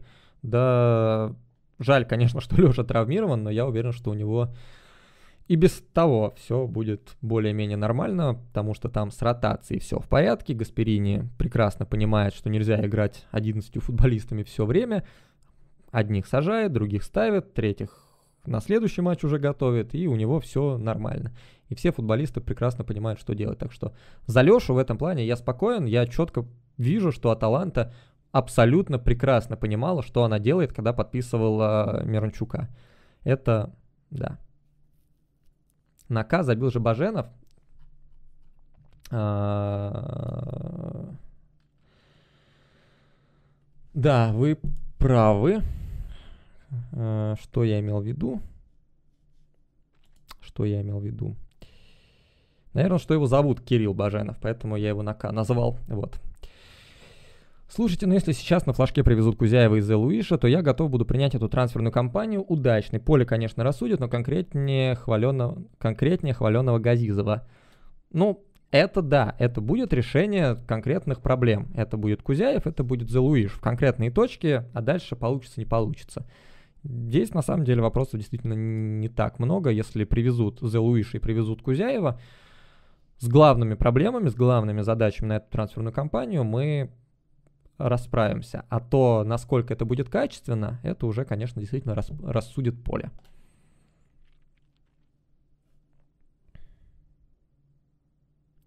Даже его голевая на Леше в матче с Краснодаром это скорее мастерство мира, а не хорошая передача Живоглядова. Да, само собой, там э, даже близко не пахло голевой передачей, если бы не, не волшебство. Тут скорее говорить о передаче Живоглядова на Смолова можно в матче с Уралом. Вот там вот была действительно классная подача, что Федор Смолов даже почти запоров момент все равно мяч у себя в ногах оставил.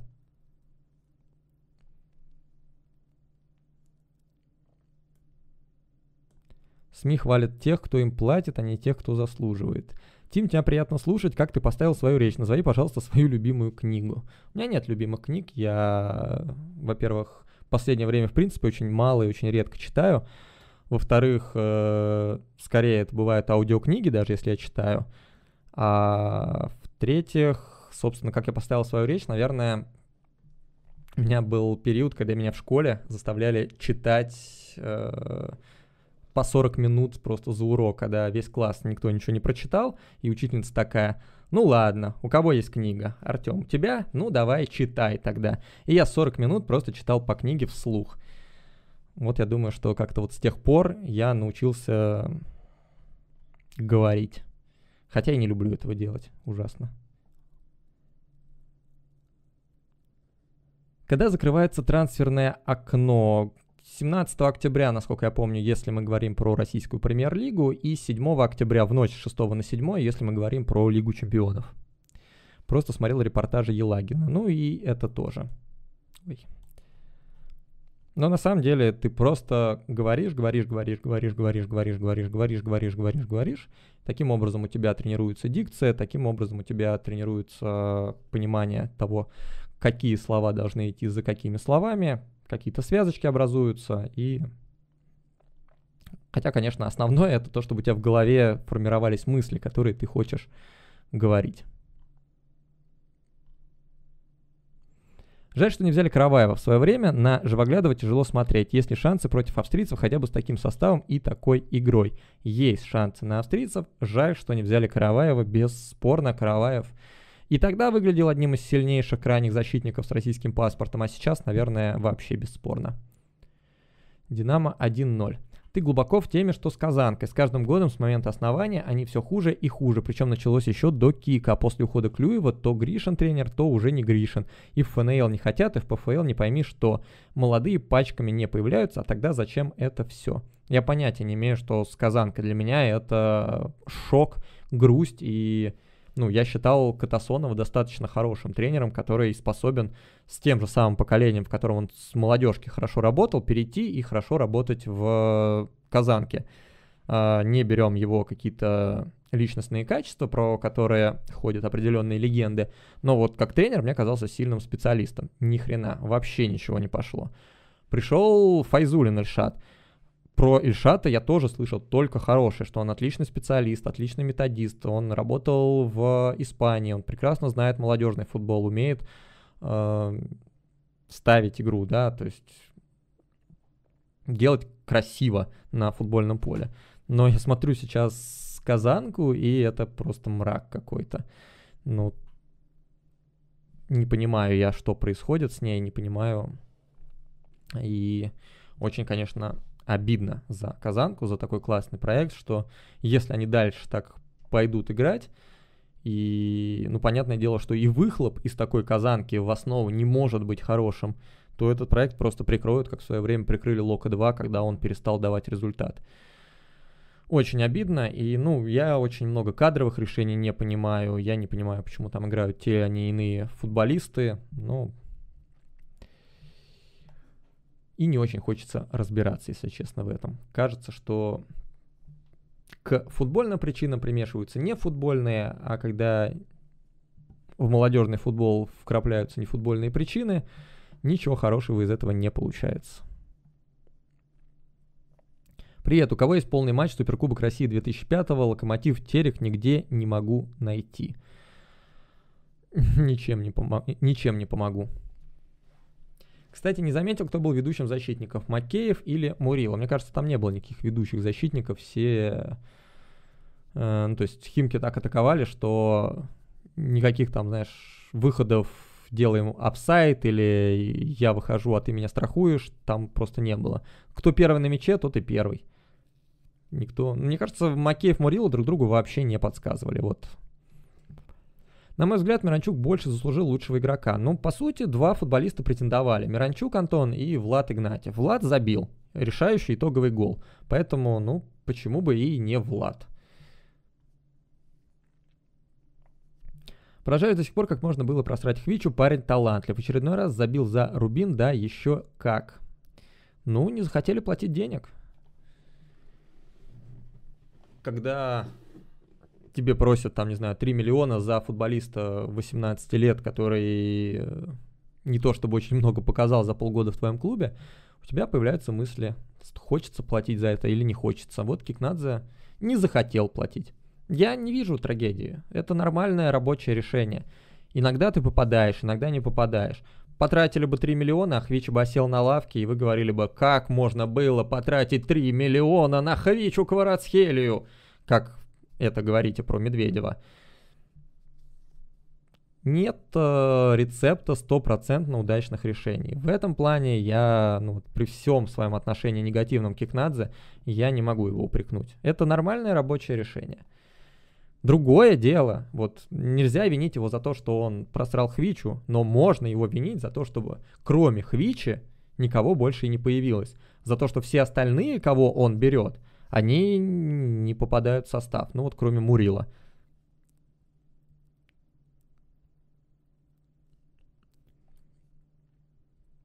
Как ты думаешь, почему Живоглядов играет, если он так плох? Я не знаю, но, видимо, потому что э, нравится Николичу, как играет Живоглядов, и еще больше нравится Николичу, как играет Игнатьев на позиции крайнего полузащитника. Возможно, поэтому, но Мне кажется, уж лучше наигрывать Камано и надеяться, что он все-таки что-нибудь начнет показывать, а Игнатьева продолжать наигрывать на позиции правого защитника, где у него тоже все всегда было прекрасно, где он по-прежнему остается одним из лучших защитников российской премьер-лиги. Ну уж точно лучше, чем Живоглядов. Если у нас будет хороший нападающий, мы сможем конкурировать за первое место. Да, да, я думаю, что сможем. Ну, у нас лига не особо сильная для того, чтобы, ну, то есть по составу и по показываемой игре, я думаю, что мы в прошлых годах могли конкурировать за первое место. Если мы сейчас укрепимся, да, тяжело заменить Алексея Миранчука, но если у нас будет человек уровня Фарфана, то почему нет? Я думаю, самый оптимальный вариант для освобождения лимитного места – это отдать Джорджевича в аренду. Не так просто отдать Джорджевича в аренду после года простоя и без игровой практики. Но куда-нибудь отдать его надо, потому что это просто мертвый груз. Райковичу побояться отзаявлять, ну, если его приобретут, подпишут на контракт и не заявят, то я думаю, что это будет э, слишком трэшово даже для Василия Кикнадзе. Привет, Левандовский машина. С ЦСКА мы должны были пропускать, ну, как минимум, там пенка не назначена, на Куликове чистая. Уже сказали, что это не пенка, э, мяч от ноги в руку Куликова, от ноги в руку не считается. Я уже давно не слушаю отмазки нашего судейского, не знаю, как их назвать, уже просто судью отмазывали, как всегда. Но от ноги в руку не пенальти рука находится достаточно низко, от ноги в руку не пенальти. Я, признаться, не видел, что мяч идет от ноги именно в руку, но если судейский комитет это увидел, значит так оно и есть. И это не отмазывание, это факт, который есть. Рука, если бы была над головой, и от нее, и от ноги мяч в руку над головой попал, это одно дело. Рука у Куликова была внизу. Антон под форвардом вместо Смолова, Деулафеу слева, Камано справа, если выиграет конкуренцию у Игнатьева. Угу, угу. Так и будет, да. Сейчас обладатель Кубка России выходит напрямую в группы ЛЕ или в плей-офф. Я, честно говоря, после всех этих перетурбаций с тем, как э, Кубок Конфедерации появился, у нас стало на одну команду меньше, и все эти пути чемпионов, пути... Э,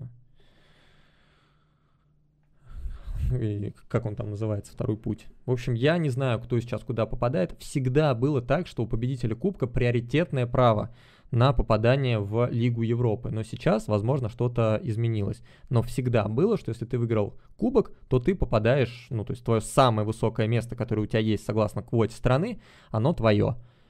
Как сейчас, понятия не имею. Может быть, сейчас вообще кубок в Кубок Конфедерации будут отправлять. Как относишься к Химкам и останутся ли они в РПЛ, твое мнение? Никак не отношусь к Химкам. Команда очень странная, очень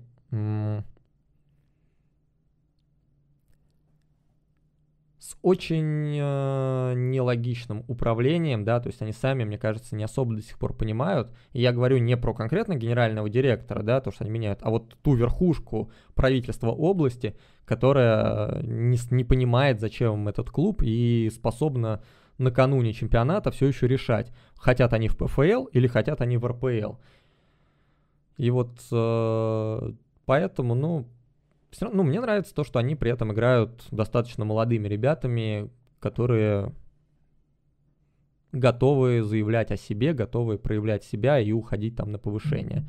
Это прикольный путь, гораздо лучше, чем путь какого-нибудь Тамбова, который играет вообще не пойми кем, какими-нибудь там 32-летними дядями, у которых точно нету никакого перспективного будущего, и зачем существует команда Тамбов, я не понимаю. А зачем существует команда Химки, ну, хотя бы за тем, чтобы воспитанник Химок Камран Алиев забивал гол после того, как обведет пол команды. Почему нет? Или чтобы Кариан забил с 30 метров Краснодару. Это красиво. А вспомнить что-то у Тамбова я не могу. А насчет того, останутся они или нет, ну, я думаю, что с Черевченко, Глушаковым, Мирзовым они должны остаться в РПЛ. Они показывают они сейчас быстренько выстроят себе нормальную схему игры. Геннадьевич подтянет им физику, Геннадьевич научит их перестать бояться всех соперников подряд, а играть в футбол Трошечкин, Корян, э, не знаю, кто там еще у них есть, Глушаков, Дидюн на самом деле умеют. Локомотиву сначала Лигу Европы нужно взять, а не в Лиге Чемпионов играть. Интересное мнение. Значит, так много победителей Лиги Европы играют в Лиге Чемпионов. Сейчас очень ровное положение в таблице. Девятая команда Рубин отстает от первого места всего на 6 очков. Как думаешь, в процессе все изменится? Как кто начнет барахлить? Я думаю, что все начнут барахлить. Я думаю, что ни одна команда не пройдет этот сезон гладко. Опять же, да, это сезон, в котором чемпи- у чемпиона будет очков 60, не больше. Ну, 60, 61, 62, да, не 70. Рубин может начать барахлить, у них слабый состав. Краснодар с 15 очками после 10 матчей, это, конечно, просто шок. А, Ростов тоже не пойми, что показывает. После прошлого тура я удивлялся, что они так высоко. После прошлого тура они были на третьем месте, я удивлялся, ну как же так, Ростов так высоко, а я всегда думал в этом чемпионате, что Ростов плохо играет. Наступил десятый тур, Ростов на седьмом месте. Ну, вроде логично. Вот седьмое место для Ростова логично. Динамо забралось даже выше, но если они наконец-то наймут тренера, вдруг неожиданно наймут тренера, никогда такого с Динамо не случалось последние лет 10, ну и если они наймут тренера, то у Динамо очень хороший состав. Они способны с этим составом забраться даже в тройку. Мы можем подняться, можем и опуститься. Сочи, я думаю, что с Федотовым, ну, они не будут в тройке, но в четверке, в пятерке должны претендовать на Лигу Европы. ЦСКА, Спартак, Зенит, понятно, с ними ничего не случится, они так и будут ползти к первому месту. ЦСКА, может быть, даже эффективнее начнет играть. Спартак, может быть, чуть менее эффективно. Зенит, понятно, у них все хорошо.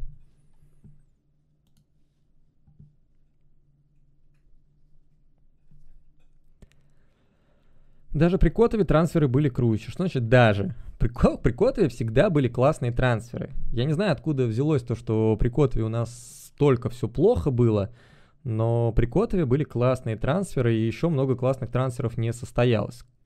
Другое дело, что при Котове еще очень много и налево уходило от этих трансферов.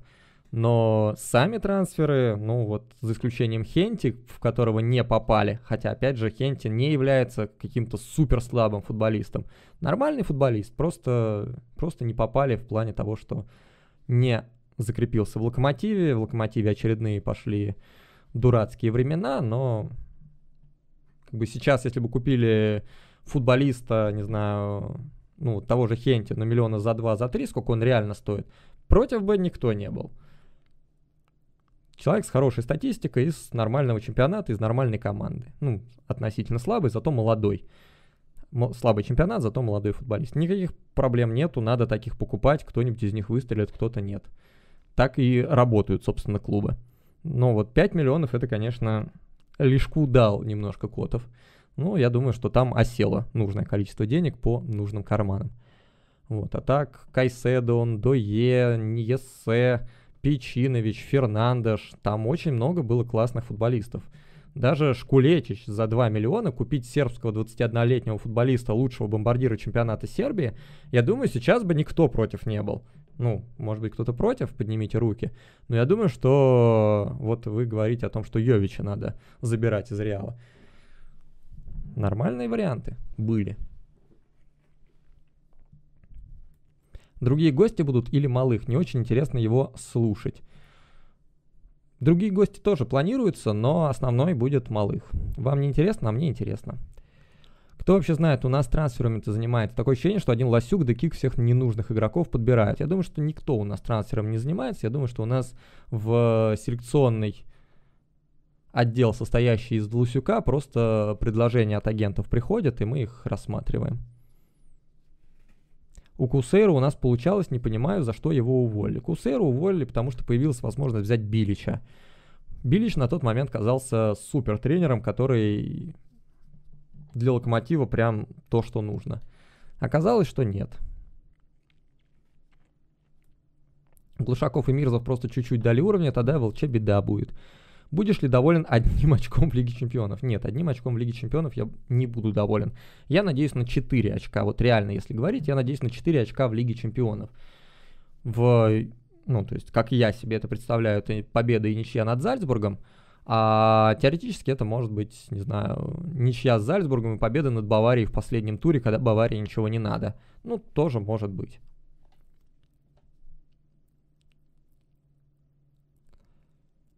Вы заметили, как похорошили Химки при Денисе Борисовиче, комментаторы чуть язык не проглотили во втором тайме, когда он вышел. Видел историю отставного в Красаве? Нет, не видел, Красаву давно уже не смотрел. Отставного, Дмитрий Отставнов, это динамовец. А что у него за история?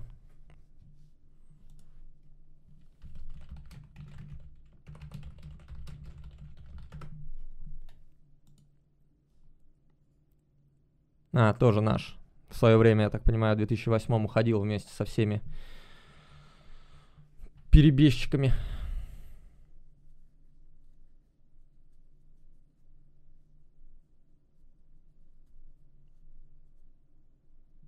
Работает курьером в компании Яндекс Еда. Играет за любительскую команду США номер 75 в первенстве третьего дивизиона, дивизион А.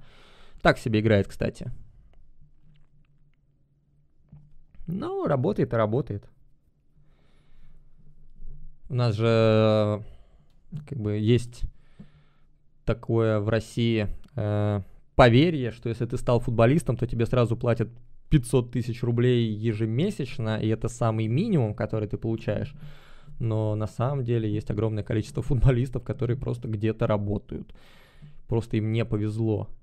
Каждый год тысячи футболистов выпускаются из различных футбольных академий, в том числе академии высокого уровня, и не находят себе футбольного клуба.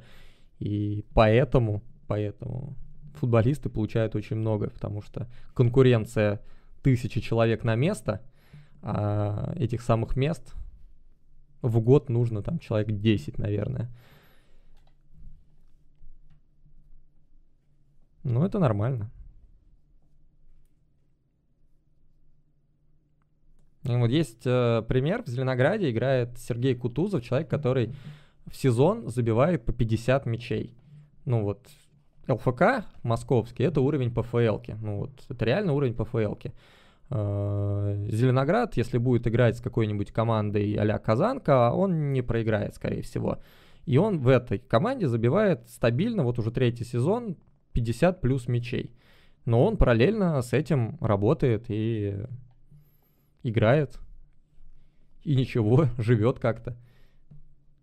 А отставнов в 75-й толком и не забивает. Как и Илья Рубцов, если помните такого воспитанника Спартака и молодежки Локомотива, играя сейчас в Сахалинце, ну, что-то забивает. Но не сказать, что какой-то гений футбольный на этом уровне.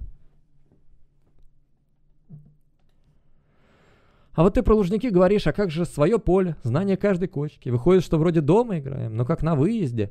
Я в прошлом году сказал, что вот настояли на домашнем стадионе Локомотив, чтобы играли на родных кочках. Так если Локомотив возьмет хоть одно очко, то я заткнусь, что да, действительно, домашняя поляна помогает. Домашние болельщики, домашние кочки, домашние раздевалки, все это помогает. если бы Локомотив взял хотя бы одно очко, Локомотив взял 0 очков. Поэтому давайте забудем про все это домашнее поле помогает. Нам домашнее поле помогло взять 0 очков. Поэтому давайте мы поедем в Лужники и там на незнакомых кочках будем играть в футбол, а не надеяться на непонятно что, какие, э, что белая форма нам поможет, белые сетки нам помогут, знакомые кочки и все такое. Сегодня даже умудрились ошибку в пропущенном голе приписать Гилерме. Ну, есть просто э, люди в локомотиве, на которых нужно свешивать, списывать всех собак. Если пропустили гол, то это Гилерме. Если э, Рифат не чемпион, неважно, обладатель кубка. Если э, вот, если вышел рефат, ну, значит, рефат все сломал. Вот без рефата было хорошо, а с рефатом сразу стало отвратительно. Ну, просто вот люди с негативным контекстом. как тот же Федор Смолов, да, он может играть хорошо, может играть плохо, но за счет своего реноме всегда будет казаться, что он играет плохо. Мне кажется, Жему обсуждают по делу. Сегодня не стоило, но он же реально не ускоряется. Сравни его бег с Рыбусем, например. Другое дело, что критика перерастает в хейт, увы. Куда должен был бежать Жемалединов с позиции центрального полузащитника? Куда он, собственно говоря, вышел? То есть он все мячи, да, мы, кстати, не смотрели э, на статистику футболистов.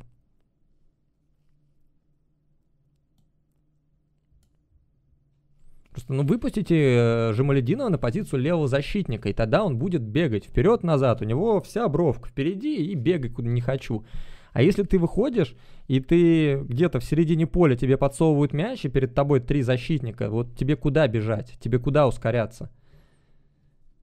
Что вы хотите от него? Что он должен делать?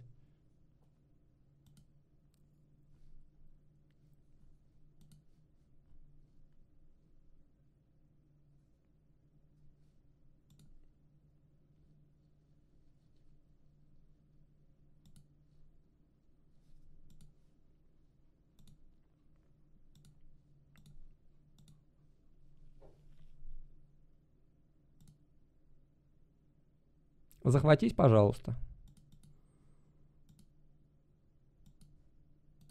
Спасибо.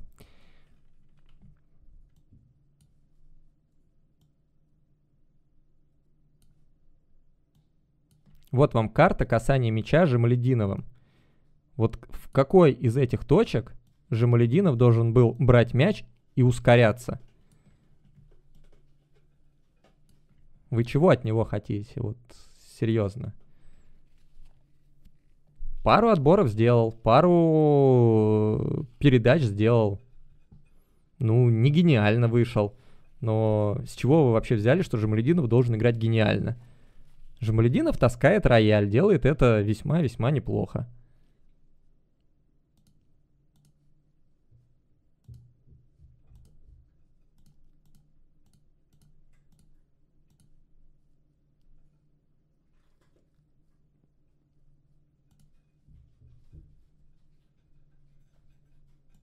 К тому моменту, как вышел Жемалединов, Локомотив уже не играл в футбол. Вот это главная проблема, не в том, что Жемалединов вышел и что-то там где-то кому-то что-то испортил.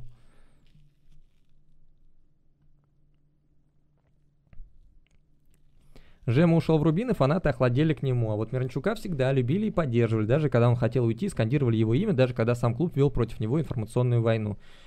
Я помню, что в те месяцы, когда Миранчук едва не ушел в Рубин, на всех гостевых, что ФКЛМ News, что Локомотив Инфо, что в прессе, все просто повально говорили о том, какой Миранчук дно, и пускай он валит, если хочет, что у него статистика, что он уже там 6 лет в команде играет, он там до сих пор 10 голов не забил, да пускай валит вообще. И только вот просто считанные единицы говорили, так, стоп, вот, стоп, Миранчук вообще-то охрененный. Что он, конечно, не забивает и у него не так много голевых передач, но он охрененный в плане того, как он принимает мячи, как он влияет на игру команды, сколько он передач делает и сколько всего полезного происходит благодаря Алексею. Но в основном это был просто дичайший хейт в этот момент. И как раз пошло с того момента поверье о том, что да, Антон уже давно перерос этого Алексея, да пошел он вообще. Антон наше все, а Алексей на самом деле просто перепиаренный выскочка. Вот. Ну, это было абсолютно доминантное мнение об игре Алексея Мирончука в 2017 году. В 2016, 2017.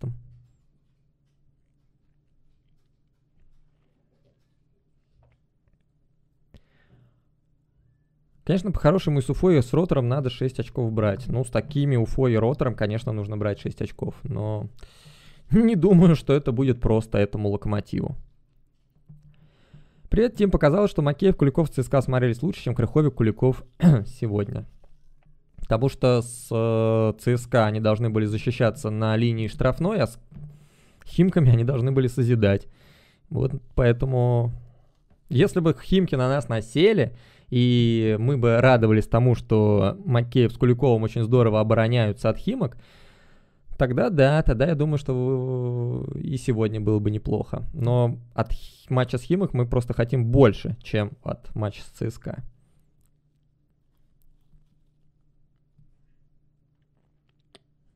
Почему такая странная логика? Есть лимит, есть Райкович, Лука, Желалединов, Эдер. Уберут лимит, начнем брать топов.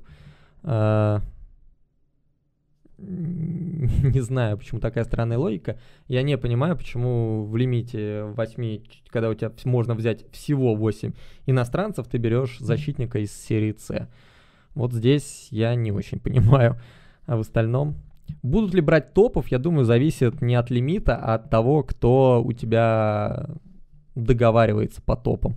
Кто у тебя их ищет, кто прорабатывает варианты, кто распоряжается деньгами, вот это все.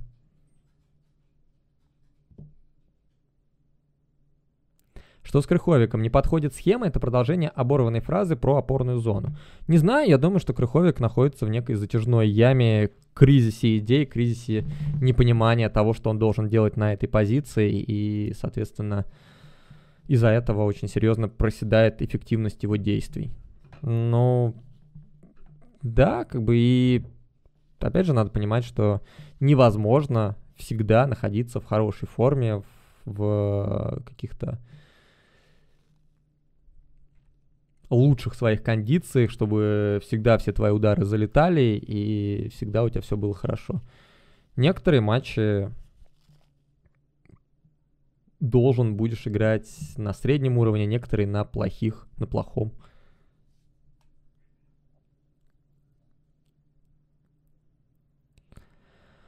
Как думаешь, почему стал в игре Крыховик? Много уже обсуждаем Крыховика. Нельзя не отметить, как сдал Крыховик. С победой всем.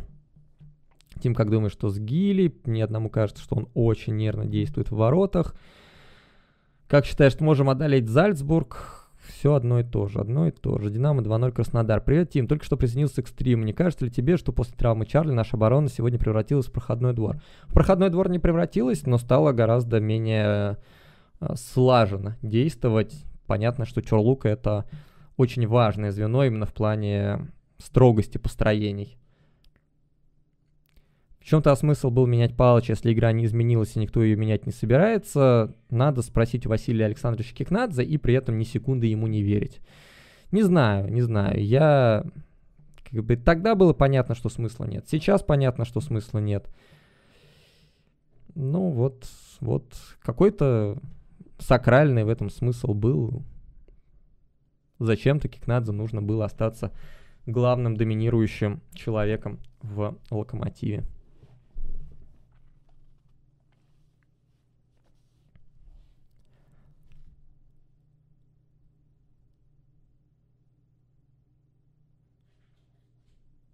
Каким бы ни было наше руководство, что при Смородской, что сейчас, всегда можно посмотреть на Динамо и понять, что у нас не все так плохо.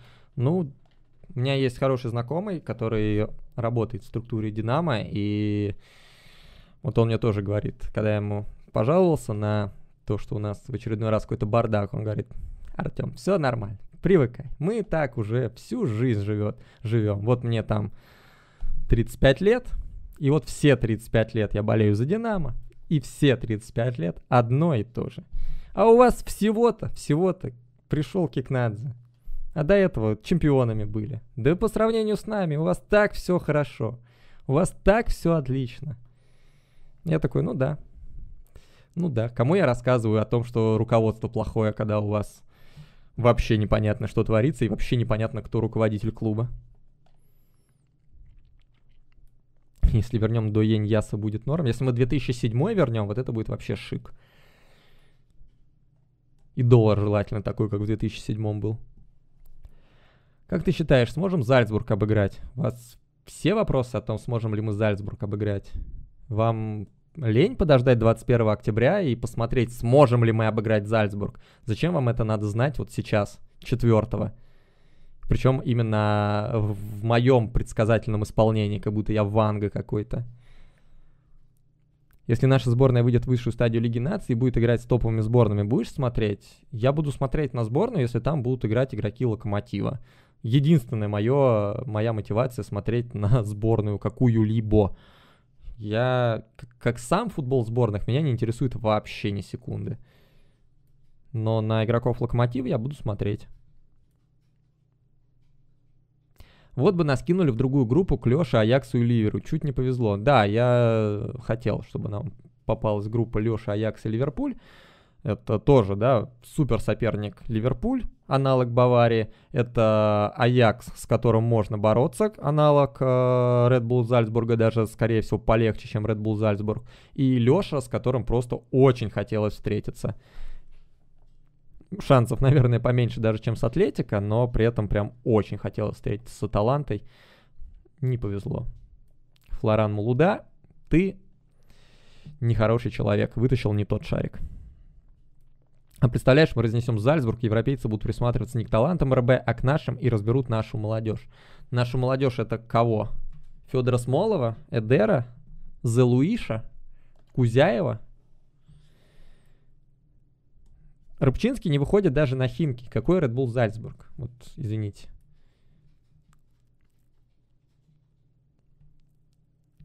В Беларуси как-то насрали на все коронавирусные правила, ничего не отменяли, и в первый раз за многие годы ни один клуб не вышел в групповой этап Еврокубков.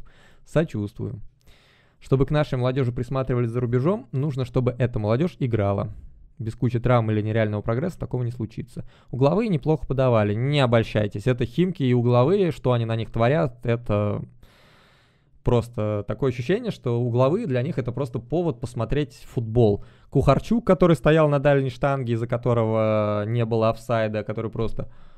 Ух ты, ничего себе. Это Тихий, по-моему, который раз за разом с Мурила играл и ни разу его просто в воздухе не переиграл, потому что Мурил показывает вправо, Тихий убегает вправо, Мурила идет влево, а Тихий все, остался вправо и бежать и разбираться уже не хочет. Что там? Да, Данилкин тоже вообще непонятно, чем занимался.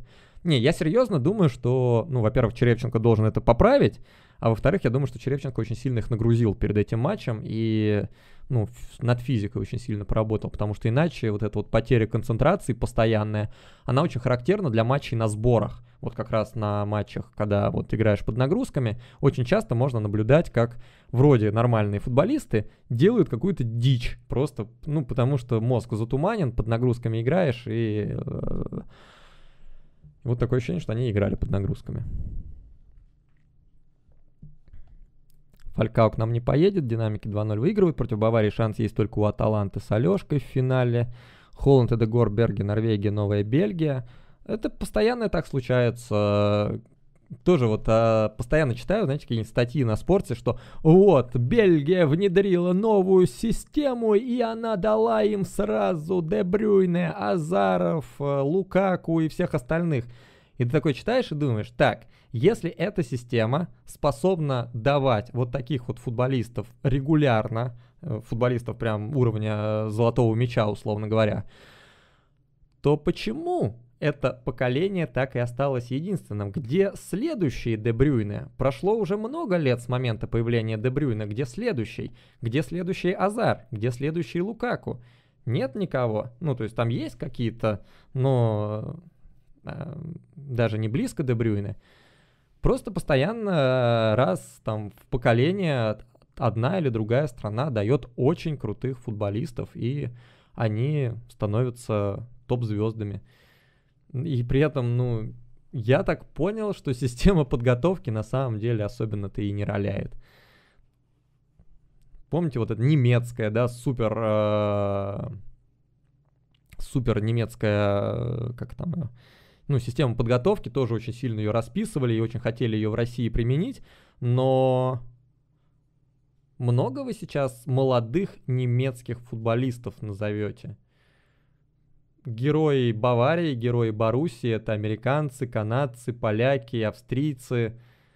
Ну, есть, конечно, но это не, не будущие чемпионы мира гегемоны, как сборная Германии, Мюллера, э, ну и всех остальных, там, Нойера. Нет, просто вот в свое время в Германии вдруг неожиданно появилась поросль. Потом вдруг неожиданно появилась поросль в Бельгии. Сейчас в Норвегии просто сумасшедшие ребята растут. Они, ну, это, я не знаю. и Холланд, и Эдегор, и Хауге, и те, кто сейчас в Бодоглимте все остальные играют, и еще много-много, да, этот, э, который в Лейпциг ушел, которого мы хотели. Э, Сорлот, ну, просто крутые, просто монстры. Но, не знаю, пройдет 5 лет, и все, Норвегия сдуется. Потому что они так и останутся, вот это вот поколение, и вслед за ними никого больше. Хаверц. Ну, про Хаверца у меня пока еще большие сомнения.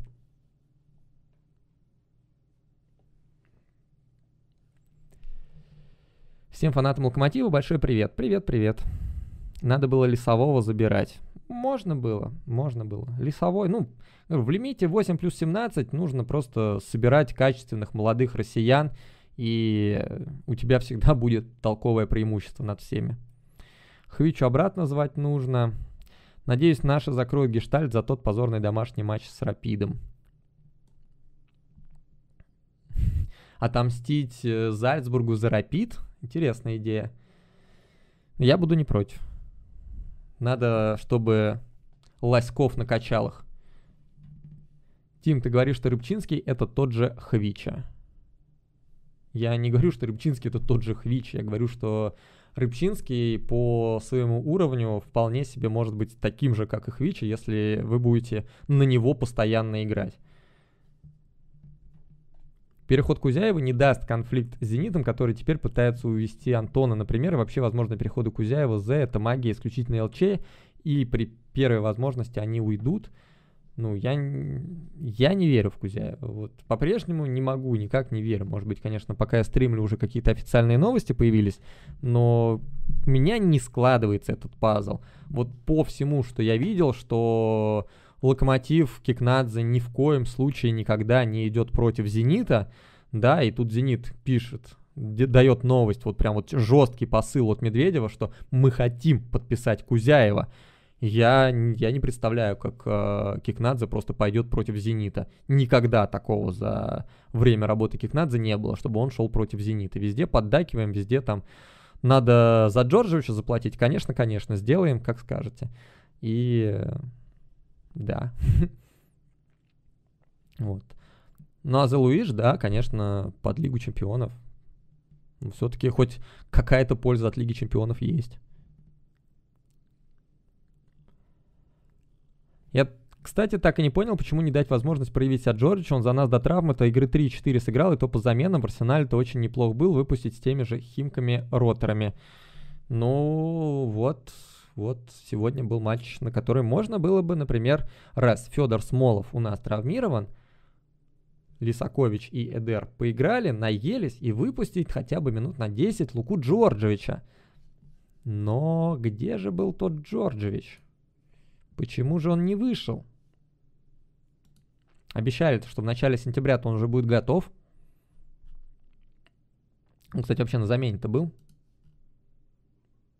Да, был на замене. Но ни Джорджевича, ни Камано, ничего не было.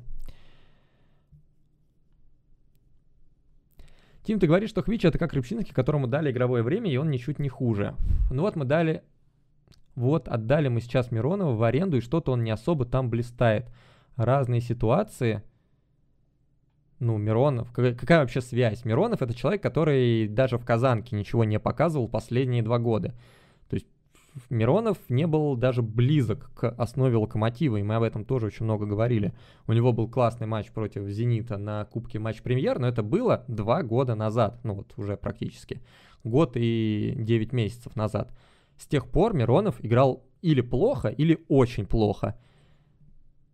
Рыбчинский играет хорошо не на уровне Казанки, и Рыбчинский играет хорошо на уровне Локомотива против очень сильных команд, да, против Рубина он разваливает Рубин, против э, Спартака он хорошо играл, нет, против кого? Против кого он выходил, надо сейчас посмотреть. Ну, короче, любой матч Рыбчинского можно взять, и он в нем играл хорошо, на уровне российской премьер-лиги. Ну, естественно, это абсолютно другое. Мои коты снимались на календарь, мои коты, вот они. Вот вот он мой кот.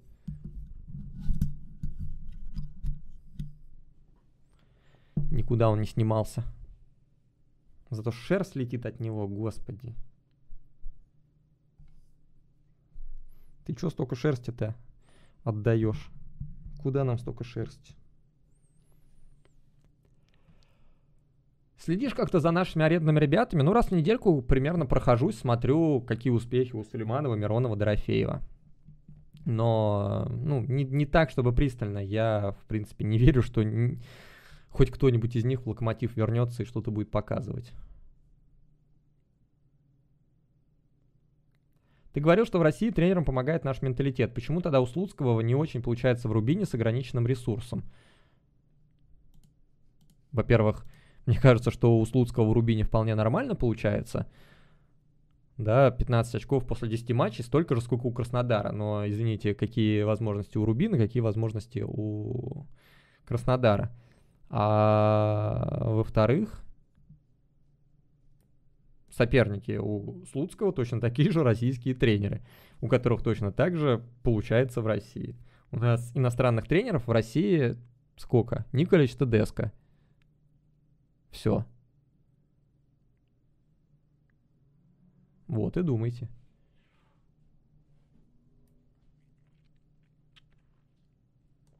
Кем ты работаешь? Это с футболом связано или другая деятельность? Я работаю в Московской Федерации футбола. Это, как можно понять из названия, Гончаренко, да, тот еще. Э, это связано с футболом. Единственное, всегда, когда меня спрашивают, кем я работаю, мне сложно описать это одной фразой. Очень большая сфера деятельности. В основном, конечно, пишу о футболе на, ну, то есть основная моя деятельность это освещение московского футбола на ресурсах Московской Федерации футбола. Но это очень-очень расплывчато и вместе с тем еще огромное количество работы, которую так или иначе приходится делать, просто потому что это довольно небольшая общественная организация. На ЛЧ будешь пытаться выцепить билетик? Нет. Пока коронавирус в России будет на уровне больше тысячи человек, я в места массового скопления людей ходить не собираюсь, извините. Господи, это же кошмар какой-то.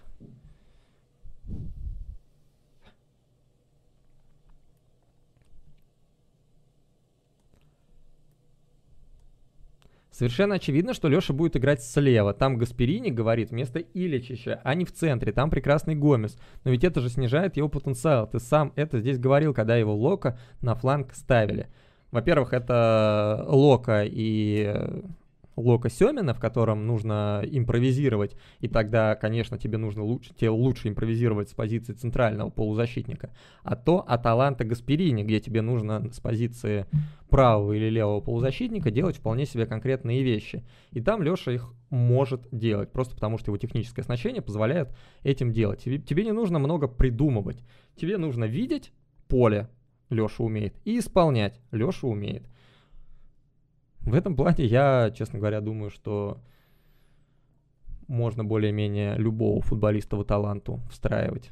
Ну, с, с большим или меньшим успехом, но не то чтобы футболисты, которые сейчас есть в Аталанте, если они сейчас попадут в условный Ювентус, они будут разрывать. Нет, не будут. Даже тот же там Папу Гомес вряд ли в Ювентусе будет какой-то значимой фигурой. Но он здорово выполняет те функции, те роли, которые на него навешаны. Он здорово видит поле, он здорово исполняет. Тот же Иличич, да, он здорово открывается, здорово понимает, куда нужно бежать, где, где нужно получать мяч и куда его нужно дальше двигать. Знаешь, где можно посмотреть подробные обзоры Аталанты? Понятия не имею. Пока, пока Леша не играет в Аталанте, мне, честно говоря, особо это не интересно. Я буду смотреть полные матчи Аталанты по возможности, но если не будет возможности, мне будет хватать голов. Отсутствие ротации и замены на последних минутах – это забытые конспекты Палыча или все же объективная необходимость? Я думаю, что это просто тренерский стиль Николича. Кто из наших ребят, молодых, не молодых, может выстрелить в Лиге Чемпионов и удивить? Или такое априори невозможно, потому что никто не выделяется в российской премьер-лиге? Я думаю, что Макеев может вполне себе э, обратить на себя внимание скаутов. Да, его ну, он довольно молодой, 99-й год рождения, 21 год. Если он и при этом у него с психикой все в порядке, он э, не потеряется, играя против Атлетика, не потеряется, играя против Баварии. Если он сыграет на своем хорошем уровне на позиции опорника, то обратит на себя внимание. Другое дело, что, возможно, он и не захочет никуда уезжать.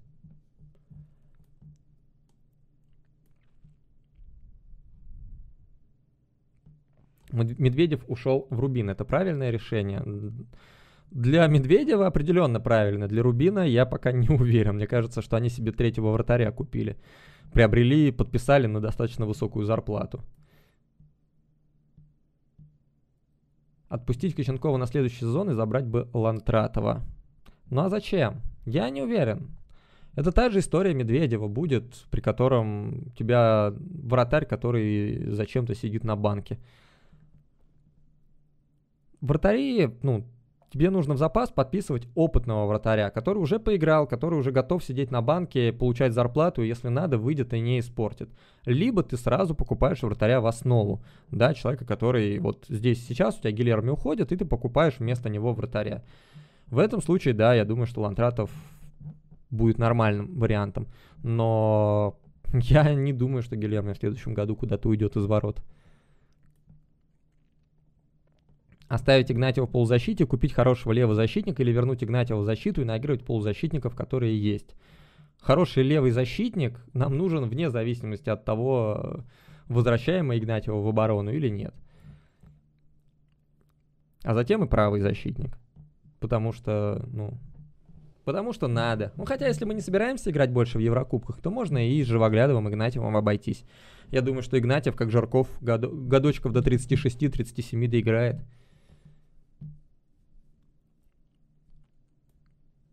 Пять тысяч поставил на, на локомотив, в итоге выиграл 8 тысяч. КФ 1,6 был на победу. Поздравляю, но я категорически всех от, отговариваю от лудомании и от делания ставок. По крайней мере, если это не та сумма, которую вы готовы просто выкинуть на свое развлечение.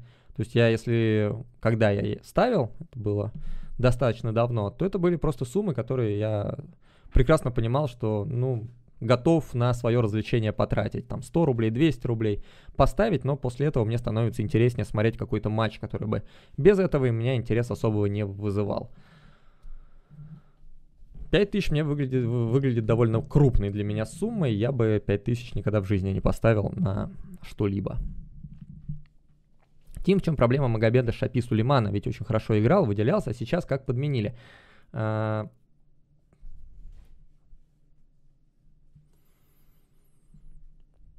Не знаю, как ответить. Я думаю, что он выделялся, пока никто не знал, кто такой Магомед Шапи Сулейманов. Плюс очень сильно, очень много говорили о том, что так это же ему всего 18-19 лет. А на самом деле ему там 22-23. И он, ну, для 20-23-летнего футболиста он просто неплохо играл в футбол. А сейчас ему 24, и все знают, как он играет, а у него не то чтобы сильно прет, ну вот так и пошло. Лига конференций, теперь наш вечный турнир, даже Лига Европы первое место, теперь для нас мечта. Кстати, там можно даже за победу побороться, и будет у нас первый Еврокубок. Я на самом деле, вот вы смеетесь, а я бы очень хотел, чтобы Локомотив поиграл в Лиге конференций, потому что я представляю, какие там будут выезда, и все такое прям вкусное, это вся Центральная Европа, которую мне бы очень хотелось объездить и посмотреть. И вот этот вот футбол маленьких городских стадиончиков а-ля Аламоутс, честно говоря, для меня гораздо более интересен, гораздо более привлекателен, чем попасть на Камп Ноу, на Стад де Франс, на все вот это вот, на Ванда Метрополитано, на, на Ултрафорды. Нет, мне вот, вот, вот такие вот небольшие городские стадиончики, это так мило, так прикольно. Ну, вы знаете, я футбольный андеграунд обожаю. Я и больше матчей молодежки смотрю, чем взрослого футбола.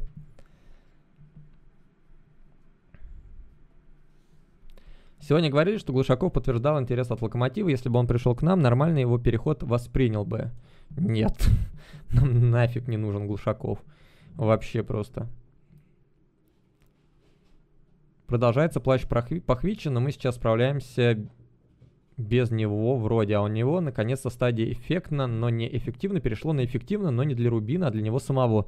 То есть это сейчас не тачер команды, каким был Леша для нас, был Леша, а чисто показать лицом товар. Рубину он особо не помогает. И это тоже правда, это тоже правда. Хвича, конечно, сейчас очень круто играет, но для Рубина эта крутость, она выливается очень часто в потере очков на ровном месте.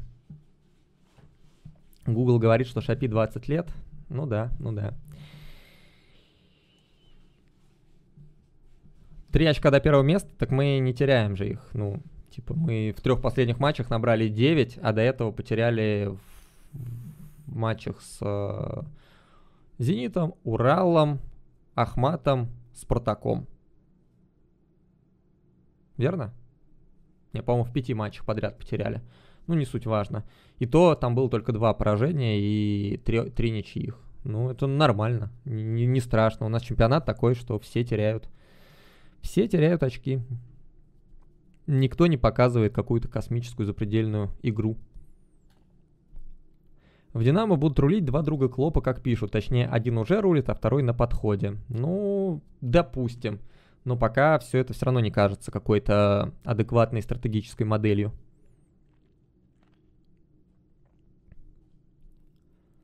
Краснодару с Ростовом еще плюс 3 упало за Ротор. Ну, я думаю, что Ротор бы они обыграли, но Ростов, например, Ротор, может быть, уже и не обыграл бы.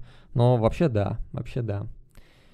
Тим с этого сезона у нас меньше гарантированных попаданий в Лигу чемпионов и Лигу Европы. Русские клубы в квалификациях играют чаще всего так себе. Следующий евросезон русских клубов будет значительно меньше. Думаю, да. Но с другой стороны, это же все время такая вот э, попытка найти баланс, уравновесить.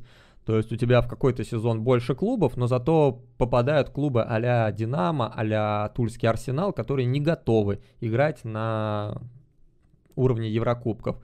В следующий сезон у тебя меньше клубов, но зато это все клубы уровня Зенита, ЦСКА, Локомотива, Краснодара, которые готовы играть в Еврокубках, готовы определенное количество очков набирать. Да, то, то есть я уверен, что Локомотив, выступающий в Лиге Европы, очки свои бы 100% набирал. В Лиге Чемпионов, конечно, сложнее, но мы говорим о том, что мест станет меньше, соответственно, мы попадаем в Лигу Европы, очков набираем больше, соответственно, какие-то команды вновь, да, там вот Португалия, мы видим, не справляется с э, вот этим вот бременем шестого места, которое они заняли вместо нас. Вот у них уже куча команд просто повылетала. Ну, это для того это все и сделано будем постоянно меняться, может быть, и нас, и португальцев кто-то обгонит снизу, не знаю, Украина какая-нибудь, Голландия. Это тоже, это тоже оно. Марка Баша еще был. Но если мы говорим про Котова, то Марку Башу покупал еще Наумов и э, этот методы омерзительные Липатов. Личная покупка Липатова. Как и Спахич. В идеальном локо как должна проходить селекция и трансферы? Должен быть спортивный директор, который со всеми в контакте по всему миру, знает, как в два звонка добраться до любого клуба мира. Есть селекционный отдел, который отслеживает всех футболистов на всех позициях и смотрит, кто яркий, где выстреливает. И когда тренер дает список позиций, на которые нужны усиления, и спортивный директор тоже уверен, то, что на эти же позиции нужны усиления, то они просто берут и выбирают из этих ярко выстреливших футболистов, игроков, которые помогут Локомотиву. Едут, просматривают вживую, общаются, понимают, что ментально тоже подходит клубу, готов переехать в клуб, в Москву и покупают. Все довольно просто. Шкули и Хенти совсем дно. Два ляма. Ну, ну ладно, Драман или Фининьо, но Хенти не футболист. Нет, не согласен. Вы очень узко и ограниченно смотрите на футбол. И Шкулетич для нашего клуба был очень хорош, очень эффективен. Его совсем не так использовали, как надо было. А по сути, ну, вот сейчас Деспотович, например, играет. Отличный футболист на уровне российской премьер-лиги. Один из топовых нападающих. Шкулетич ничем вообще не хуже, чем Деспотович. Хенти тоже бы уверен, что многим клубам российской премьер-лиги вполне себе подошел. Мы бы смотрели на это и думали бы, вот бы нам бы такого. А у нас, когда он играл, играл не на своей позиции, абсолютно в разболтанном клубе, который сам не понимал, во что играет, и поэтому, поэтому не закрепился. Очень много фоллоу, спасибо большое тем, кто подписывается. Уж не знаю, каким образом вы все это находите и зачем подписываетесь, но спасибо вам большое. Динамо 2-0 Краснодара выиграла бред какой-то. Динамо хороший состав. К этому составу хороший тренер, и они будут эти победы выдавать регулярно и будут находиться очень высоко в турнирной таблице. У них состав сейчас действительно один из сильнейших в лиге. Астон Вилла 4-1 у Ливерпуля. Вот это уже более неожиданно. Не знаешь, подписали ли Кузяева или Зелуиши? Не знаю. А, заговорили про отставного, вспомнил нашу восходящую звезду Старкова, кто в курсе, как его карьера сложилась. Но он где-то играл по пердям, играл, играл, играл и на этом закончил.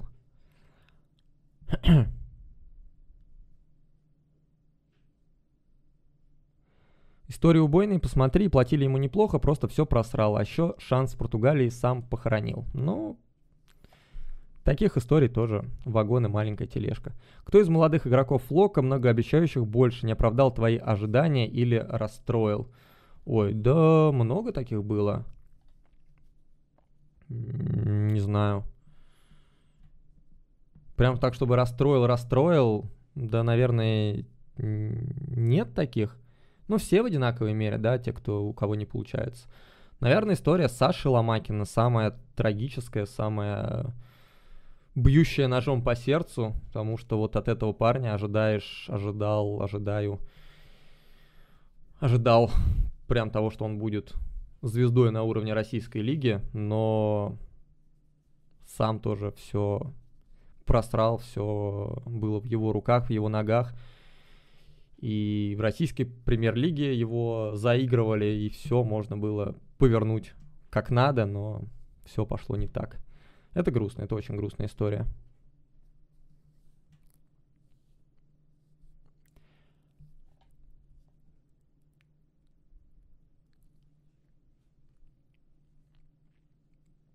Помню, все Менченкова нахваливали, а в итоге он даже в каком-то пердиве не смог забивать. Но в пердиве он, кстати, не так плохо играл. Но Меченков нет, я... Я не очень верил в футболиста Минченкова. Ему все было дано, да, у него очень классные были физические данные, но его характер... С таким характером не играет футбол.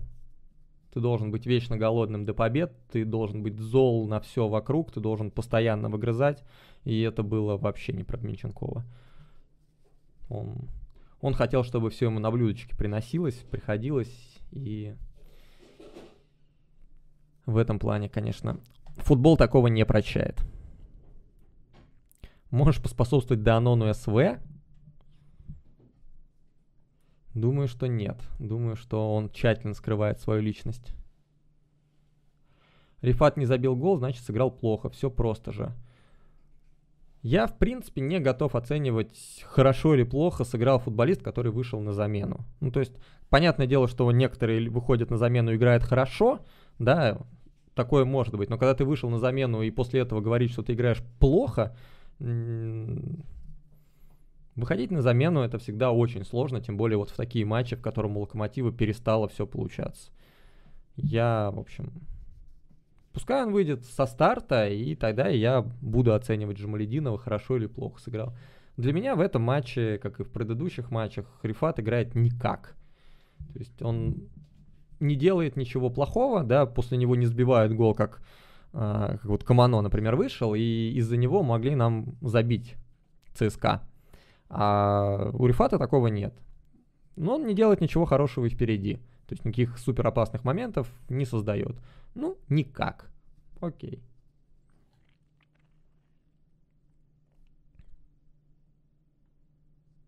Помню, что Юг скандировал Леша и Транчук, и он тогда говорил, что его это удивляет. Допустим.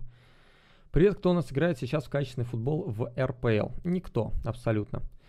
Тим, сложно ли тебе вести стримы? Ну, когда три часа говоришь, говоришь, говоришь, говоришь, а сейчас мы уже три часа болтаем против, после матча с Химками, это сложновато. Тем более, что я уже последние два часа пить хочу, а вы меня все не отпускаете. А вообще нет, вообще стримы это вот как раз тот вариант, тот э, формат, э, тот формат контента, который я делаю, который я делаю достаточно долго, уже сколько там, года 4, наверное, и он мне не приедается ровно по одной простой причине. Мне для того, чтобы начать стрим, нужно просто нажать две кнопки. Запустить ABS, ну, три кнопки, да, запустить ABS, написать э, какой-то заголовок к стриму и щелкнуть «Начать трансляция». Если бы весь контент, который я делал, был бы делать так же просто, я бы его делал, наверное, каждый день. Ну, иногда сложно найти настроение на то, чтобы общаться про футбол, когда этот футбол скорее раздражает. Локомотив сейчас готов обыгрывать команду уверенно и без валидола или с разницей плюс 2 гола. Ну, вы смотрели футбол последние два месяца? Много кого Локомотив обыграл без валидола с разницей плюс 2 гола? Я вспоминаю только Рубин.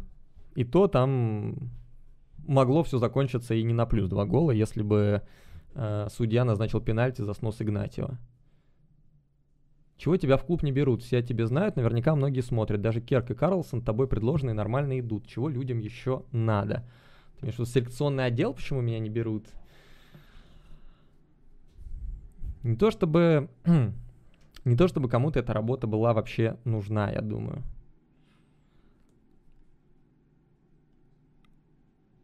Во-вторых, честно, я думаю, что не так сложно найти Еспера Карлсона и Джерана Керка. Если у тебя есть интернет и у тебя есть трансфермаркт, то найти Хауге, найти Карлсона, найти Керка, это все делается, ну я показывал, да, на кружке. Ты вот просто берешь, заходишь на трансфермаркт, competitions, топ scorers, Age Group Under 23, Шау. И поехали.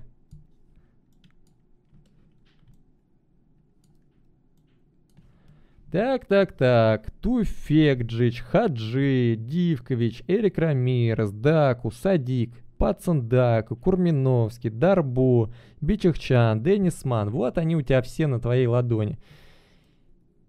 И там в свое время был Карлсон, в свое время был э, Джоран и Керк, и все такие. Я думаю, что все их прекрасно знают. Просто локомотиву это не нужно. Я думаю, что ну, того же Карлсона Краснодар пытался купить, потому что это чисто их рынок. У них не получилось. Потому что это, видимо, не нужно было особенно э, самому Карлсону ехать в Краснодар. Но это все не какая-то там сложная работа, я не, не хочу, да, то есть я вижу, как многие, типа, на чемпионат коми там статьи выпускают, вот мы нашли каких-то супер крутых форвардов, но на самом деле это, господи, это дело трех кликов мыши и полчаса времени. Я уверен, что все все прекрасно знают в клубе на этот счет. И если они не покупают никого молодого, перспективного, то это не потому, что они не могут его найти, да, что они не могут залезть в трансфермаркт или в iScout или в Instat и найти эту фамилию, а потому что у них есть иные соображения на этот счет.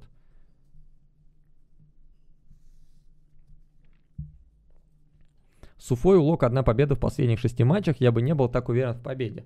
Но это будет снова история про взлом Уфы, и ну, получится взломать, хорошо, не получится, значит нулевая ничья. Где Борис Ротенберг? Лечится, видимо. Твой прогноз на Аль-Классика Зенит Сочи. Я думаю, будет 2-1. Антона заберут. Не знаю, кто может у нас забрать Антона. Другое дело, что у него контракт заканчивается в этом. И есть определенная опасность для Локомотива. Не кажется ли, что пара центральных куликов Макеев в матче ЦСКА выглядела лучше, чем Макеев-Крыховик в матче с Химками? Говорил об этом. Вопрос в том, что с Химками мы владеем мячом, мы должны атаковать, и мы хотим от центральных полузащитников Куликова-Макеева большего, чем от э, Макеева Крых... Фу. Что мы хотим от Макеева Крыховика большего, чем Куликов Макеев. Ой, спасибо большое. Горе Аченкоя.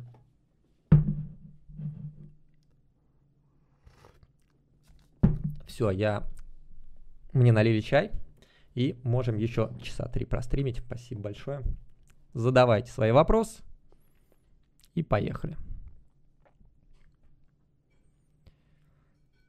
Кухарчук очень смешно действовал, прижался к штанге и первым руку стал поднимать, сигнализируя об офсайде. Ну, это, это просто шок. Действие Кухарчука при угловом...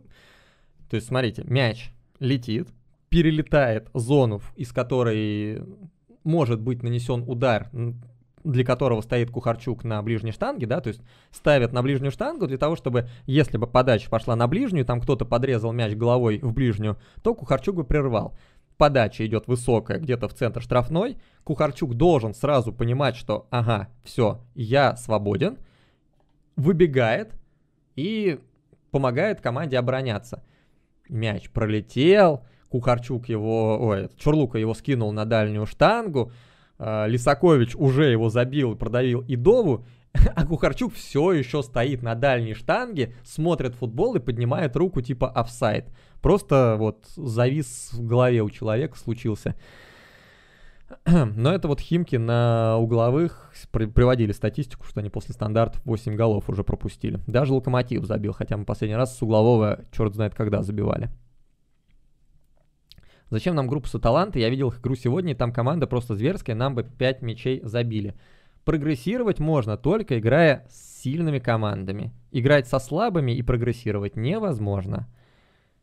И это, кстати, к вопросу о лимите. Невозможно футболистам прогрессировать, варясь в собственном котле и играя только с такими же, как ты. Можно прогрессировать только если ты играешь с соперниками против соперников выше уровнем, да, то есть легионеров каких-то очень высокого уровня, Халков, Вицелей, и когда у тебя партнеры тоже высокого уровня когда ты играешь рядом с э, Майаном Фернандешем, когда ты играешь там с, Ма, э, с Марио Фернандесом, с Никола Влашичей, ты прогрессируешь с Крыховиком, когда ты рядом играешь. А лимит, ну вот в ФНЛ лимит еще более жесткий. Много там футболистов прогрессируют. Там сплошная деградация.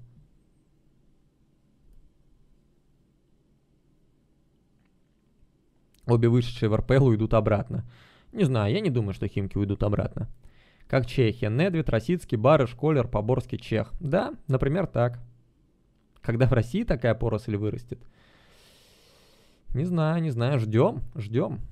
У Рыбчинского нет такого дриблинга. У Рыбчинского зато есть эффективность в его действиях, чего нет у Хвичи, у которого дриблинг ради дриблинга.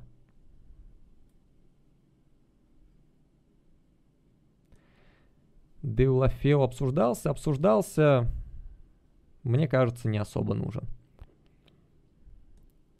Млад... Ну, то есть он нужен как дополнение к неким, то есть возьмем и Кузяева, и э, этого, господи, Зелуиша, и Деулафео, и найдем, каким образом это все в лимит впихнуть, окей, я вообще не против Деулафео, классный футболист, классный игрок, в Лиге Чемпионов поможет.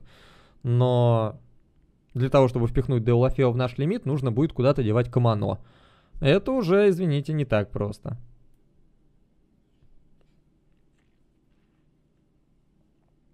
Молодые игроки, если им уходить в аренду, то лучше в слабые или средние команды РФС или в другие лиги по типу Антона. Мне кажется, что гораздо полезнее для футболистов это самостоятельная жизнь в европейских лигах и ну, в России, как так или иначе, если ты едешь в какой-нибудь Оренбург, в какой-нибудь Ярославль, какой-нибудь Нижний Новгород, это все равно тепличные условия. Ты все равно в России, те за, за тобой ухаживают, заботятся, помогают тебе, агент всегда у тебя на связи. Любые проблемы решит. А переехать в другую страну, это сделать важный шаг в своей собственной жизни. Да, это переломить что-то в себе самостоятельность на- начинается. То есть это вот детский шаг из детского футбола во взрослый, но и из детской жизни во взрослую жизнь тоже, тоже нужно делать шаг. Поэтому я за то, чтобы переезжать в чемпионаты Польши, Чехии, Венгрии и там закрепляться уже в иностранной культуре, где тебе никаких поблажек не делают. Мне кажется, это правильно.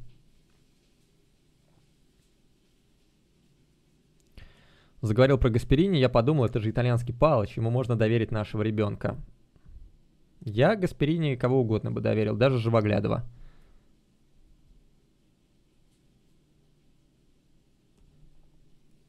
Тим, сто лет тебя не видел, ты возмужал, удачи тебе, спасибо большое. Астон Вилла 5-1. Подписать Лантратова на два сезона в аренду, потом в основу. Вот это нормальный вариант. Лантратова, там, не знаю, Бориска из Балтики, еще кого-нибудь молодого. Подписываешь, но отправляешь туда, где он будет играть а не как у нас обычно получается. Подписали и два года сидит на лавке, а потом оказывается то, что человек, который два года сидит на лавке, немножко разучился играть в футбол. И такое тоже бывает. Гильерми согласится на второго вратаря в старости или уйдет? Я думаю, что уйдет. Ну, роль второго вратаря это еще и зарплата гораздо меньше. Я думаю, что Гильерми просто это не особо нужно. Я думаю, что он скаутом каким-нибудь пойдет работать, агентом, а, в Бразилию уедет. Ну, как, как Радолфу какой-нибудь. Новый микро вообще все звуки ловит? Ну, я не знаю, у меня сейчас по э, шкале АБСовской, когда я молчу, все вообще в ноль уходит.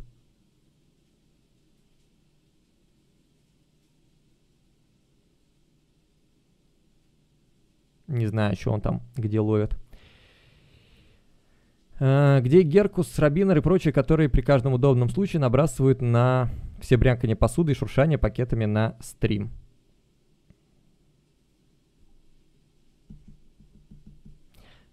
Это тоже все фиксится.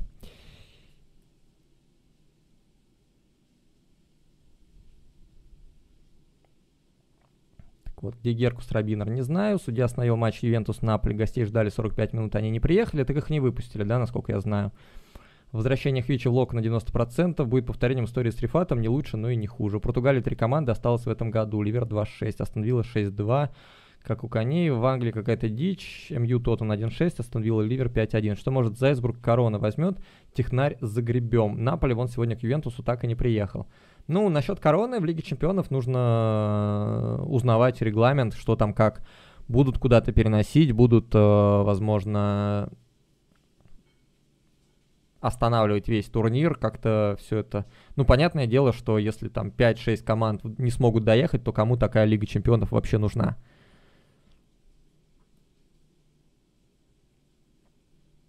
Так и не понял, за что Палыч Шкулечич задвинул. Тоже не понял. Семин выведет Динамо в Еврокубке, Семина в Динамо не будет.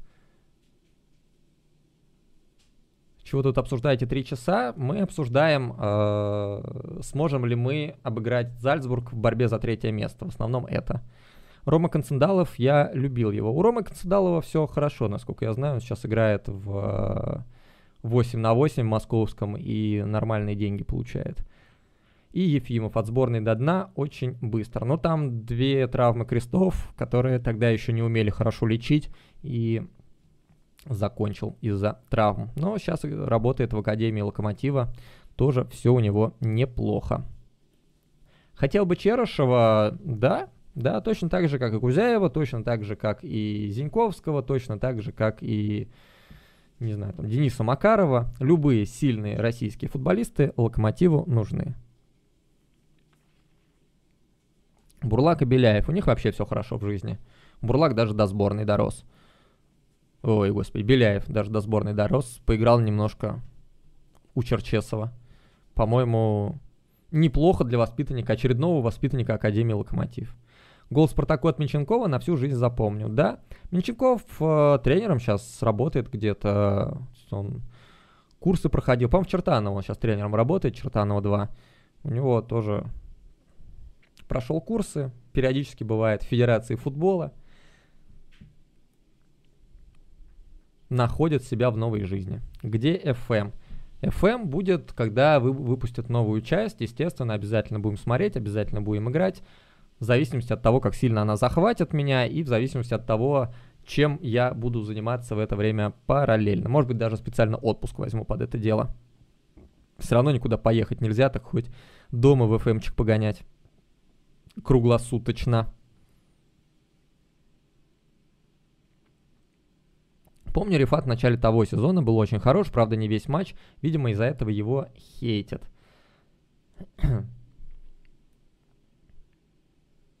Ну, я думаю, что любой хейт — это несоответствие показываемого на поле ожиданиям от футболиста. Но я не очень понимаю, чего люди ожидают от Жамалединова, чего он не делает. Ну, на мой взгляд, не играет Жамалединов так уж сильно хуже того же там Антона Мирончука или Камано, чтобы хейтить Жамалединова за то, что он показывает на поле. Если Герта может, почему бы Лока не попробовать хотя бы напрячь Баварию? Ну, не знаю, увидели состав Герты? Это тот же, это та же история Байера 04. Герта не очень популярный берлинский клуб, но у них бабла просто невероятное количество. Йон Кордоба 12 миллионов, Кшиштоф Пьянтик 21,5 миллиона, Матеус Кунья 22 миллиона, Луки Бакио 19 миллионов, Диль Расун 14,5 миллионов. Это все 22-летние футболисты. Uh, Аскасибар 23-летний, Арне Майер, Лукас Тусарт. Кто тут еще? Турнарига, Йордан, Турнарига. Дедрик Баята, Миттельштадт, Платенхарт. Они, правда, уже, уже Платенхарт 28 лет немножко сбавился, но когда-то это был игрок сборной Германии. Ну, это очень крутые футболисты. Каждый из них сейчас бы Локомотив усилил просто невероятным образом. Пока мы думаем, купить нам Зе Луиш или не покупать Зе Луиша, у них есть Луки Бакио, например, у Герты. У них есть Матеус Кунья. У них есть Йон Кордоба. Просто, ну вот, почему бы и нет. Даешь кружок юного селекционера под чаек. Нет, я надеюсь, на следующей неделе мы это сделаем, забодяжим как раз перед окончанием трансферного окна, посмотрим, что как где есть в мире, кто как себя проявляет. Посмотрим на голы и передачи Еспера Карлсона обязательно, на Джексона Мюлеку, который начал играть за стандарт, и посмотрим на Бундю, который начал играть за Андерлехт. Думаешь, Черепченко сильнее нашего серба? Думаю, что нет. Я думаю, что Черепченко тренер хорошего, но довольно ограниченного уровня, которому нужно команды середняки РПЛ тренировать. И точно не выше. Насчет Николича я не уверен, может ли он тренировать выше уровнем, но, по крайней мере, я пока еще даю ему определенный на это шанс. Но у Черепченко четко ограниченный потолок есть. И там спустя два года команда в этот потолок упирается и начинает рушиться.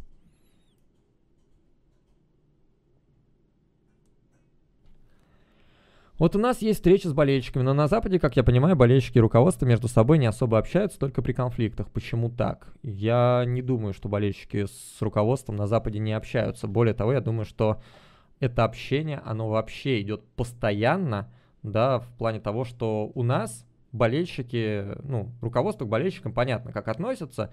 Кикнадзе это высказал, а все остальные, ну, подразумевают. Кикнадзе просто, просто сказал то, что все остальные руководители клубов думают.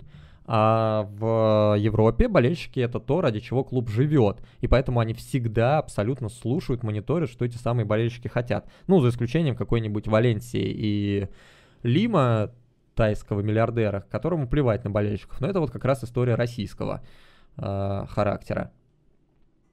Вот, мне кажется, ну, я точно видел много встреч э, клуба с болельщиками в Голландии, где просто все поле это такая большая пикниковая зона. Там игроки, там и тренеры, там и руководство, и все гуляют, бегают, общаются друг с другом, и всем хорошо. Это вот, мне кажется, самая крутая вообще история, которая только может быть. Но нас вряд ли, потому что нам обязательно нужно огородить болельщиков от игроков, не дай бог, кто-нибудь что-нибудь сделает.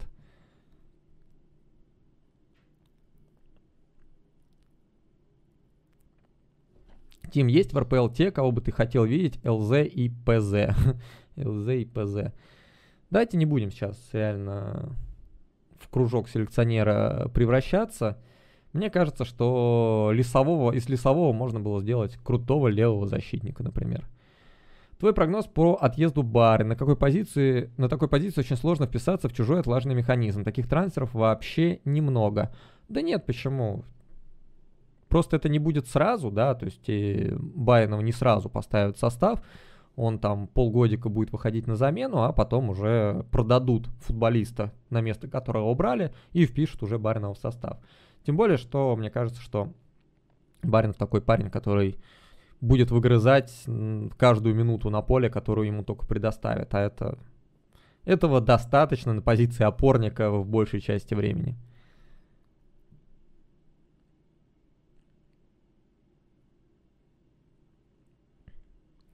Ты сам уехать не хотел бы в другую страну или делать там нечего, никому мы не нужны?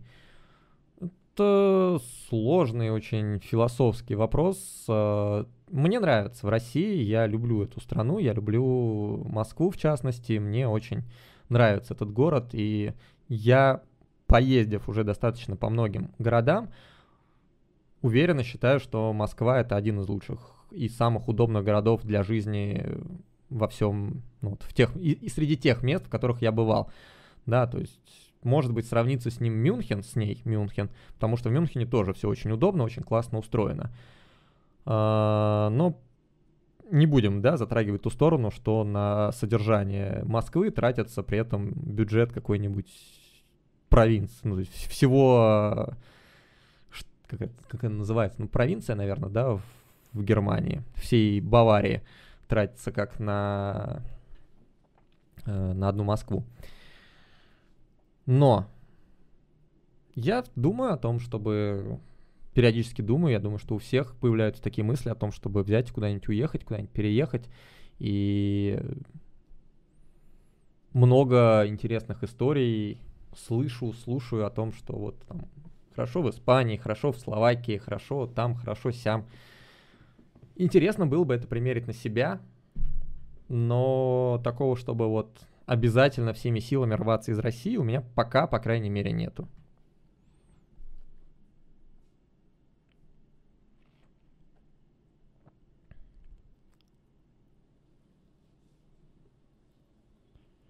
Через колонки слышала, как колу открывала. Интересно.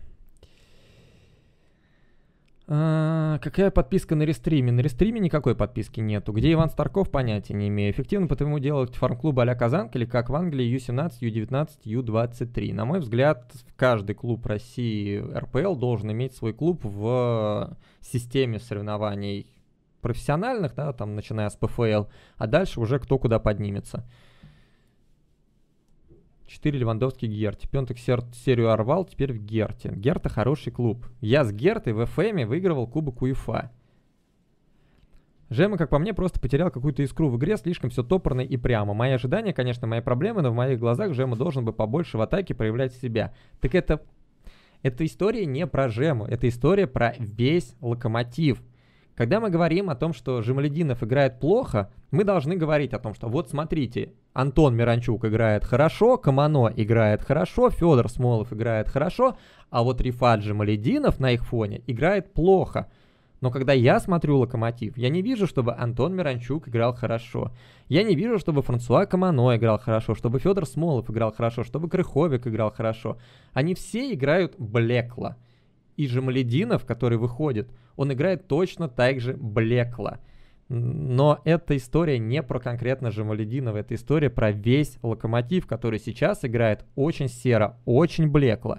И почему именно Жемалединова нужно хейтить, а не поддерживать, не пытаться, да, там, подбадривать и э, давай, давай, у тебя все получится, я не понимаю. Почему, вот, не знаю, мы в Лисаковича верим, хотя он играет, ну, не лучше, чем Жемалединов, вообще не лучше. Вот ему повезло, что на него скинул Чурлука мяч, он занес его в ворота. Жамалединов точно так же мог его внести в ворот, если бы в него мяч попал.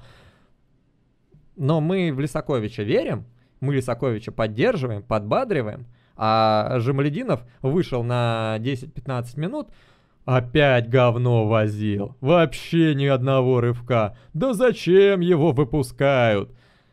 Я не могу это принять, я не готов это принять. Я считаю, что особенно наши воспитанники, Макеев, Куликов, Антон Миранчук, Рыбчинский, Рифаджи Малединов, они достойны того, чтобы им прощались ошибки и блеклые игры. А игроки, которых мы покупаем, Федор Смолов, Эдер, Крыховик, Лисакович, э, Чорлука, Райкович, Рыбус, Живоглядов, они как раз должны в каждом матче выкладываться на 100%, и с них спрос в два раза больше. Но по факту выходит все наоборот. Мы в тех, за кого платим деньги, верим. Федора Смолова до сих пор все верят, там куча народа верит, что вот он еще пару лет и точно выйдет на уровень, который показывал в Краснодаре. А в своих нет, в своих мы не верим. В своих, если ошибся, иди на скамейку, а еще лучше в первый дивизион. Казанка это твой уровень. Это меня бесит, просто нереально бесит.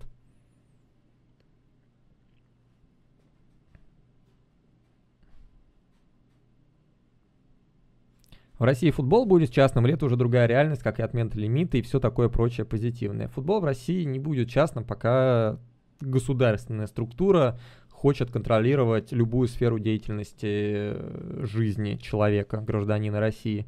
А футбол это очень массовый, как бы многие не пытались э, принизить российский футбол. Российский футбол это вещь, которая собирает каждую неделю порядка там, 200 тысяч человек.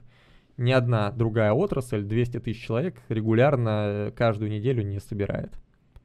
Гетце ищет клуб уже давно, отпустите стримера минут через 15. Я бы тоже хотел уже закончить, потому что что-то реально очень долго мы с вами. Давайте. Ну все, закончили, да? Закончились вопросы. Бар уже педали вертит, такое ощущение, что успеет восстановиться к ноябрю. Да, пускай крутят, но раньше, чем март, он все равно на поле не выйдет. Ты сказал, что не любишь пафосные стадионы, но включил стадион Ювентуса в топ-1 своих посещенных стадионов. А, по крутости, по две разные вещи. По крутости самого архитектурного сооружения, да, по крутости того, как там все сделано, Ювентус, безусловно, очень круто продуманный, очень крутой стадион, который, в который приятно приходить. Да, то есть каждую неделю я бы хотел приходить на стадион а-ля Ювентусовский. Но когда мы говорим о путешествии, когда мы говорим о неком приключении, о неких впечатлениях и эмоциях, мне очень нравится идея вот таких вот небольших городских стадиончиков, на которых люди приходят одни и те же год за годом, у них там свои столики, на которых они едят сосиски, пьют пиво и смотрят на деревянных лавочках футбол. Мне вот это вот антураж вот такого вот against modern футбола очень нравится, очень интересно. Я бы за таким очень хотел понаблюдать. Но, естественно, я бы не хотел, чтобы у Локомотива был такой стадион. Не дай бог, конечно же.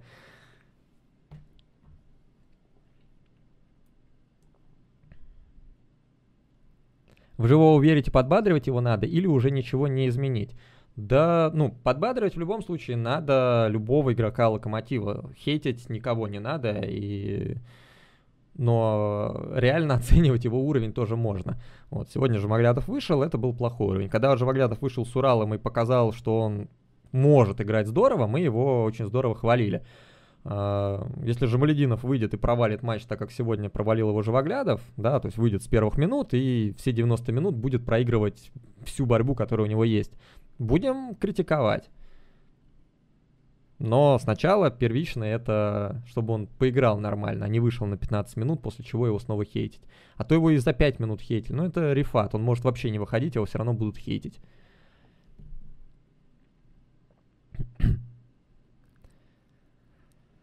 У Живоглядова сегодня были офигенные подачи. Я, честно говоря, ни одной не вспомню. Ну, одну вспомню, вспомню, а остальные я даже подачами назвать не могу. Спасибо большое за три часа разговоров и за мое больное горло. Спасибо вам огромное всем, вы большие молодцы. Рад, что вы даже после матча с Химок все равно приходите, все равно э, спрашиваете, все равно находите в себе эмоции и интерес к локомотиву, это хорошо. Это значит то, что будем жить и все переживем. А на сегодня, на сегодня все, поэтому пока и до новых встреч. Посмотрим, возможно, будет подкаст на следующей неделе, возможно, будет кружок селекционера на следующей неделе, но это все. Следите за анонсами, так сказать.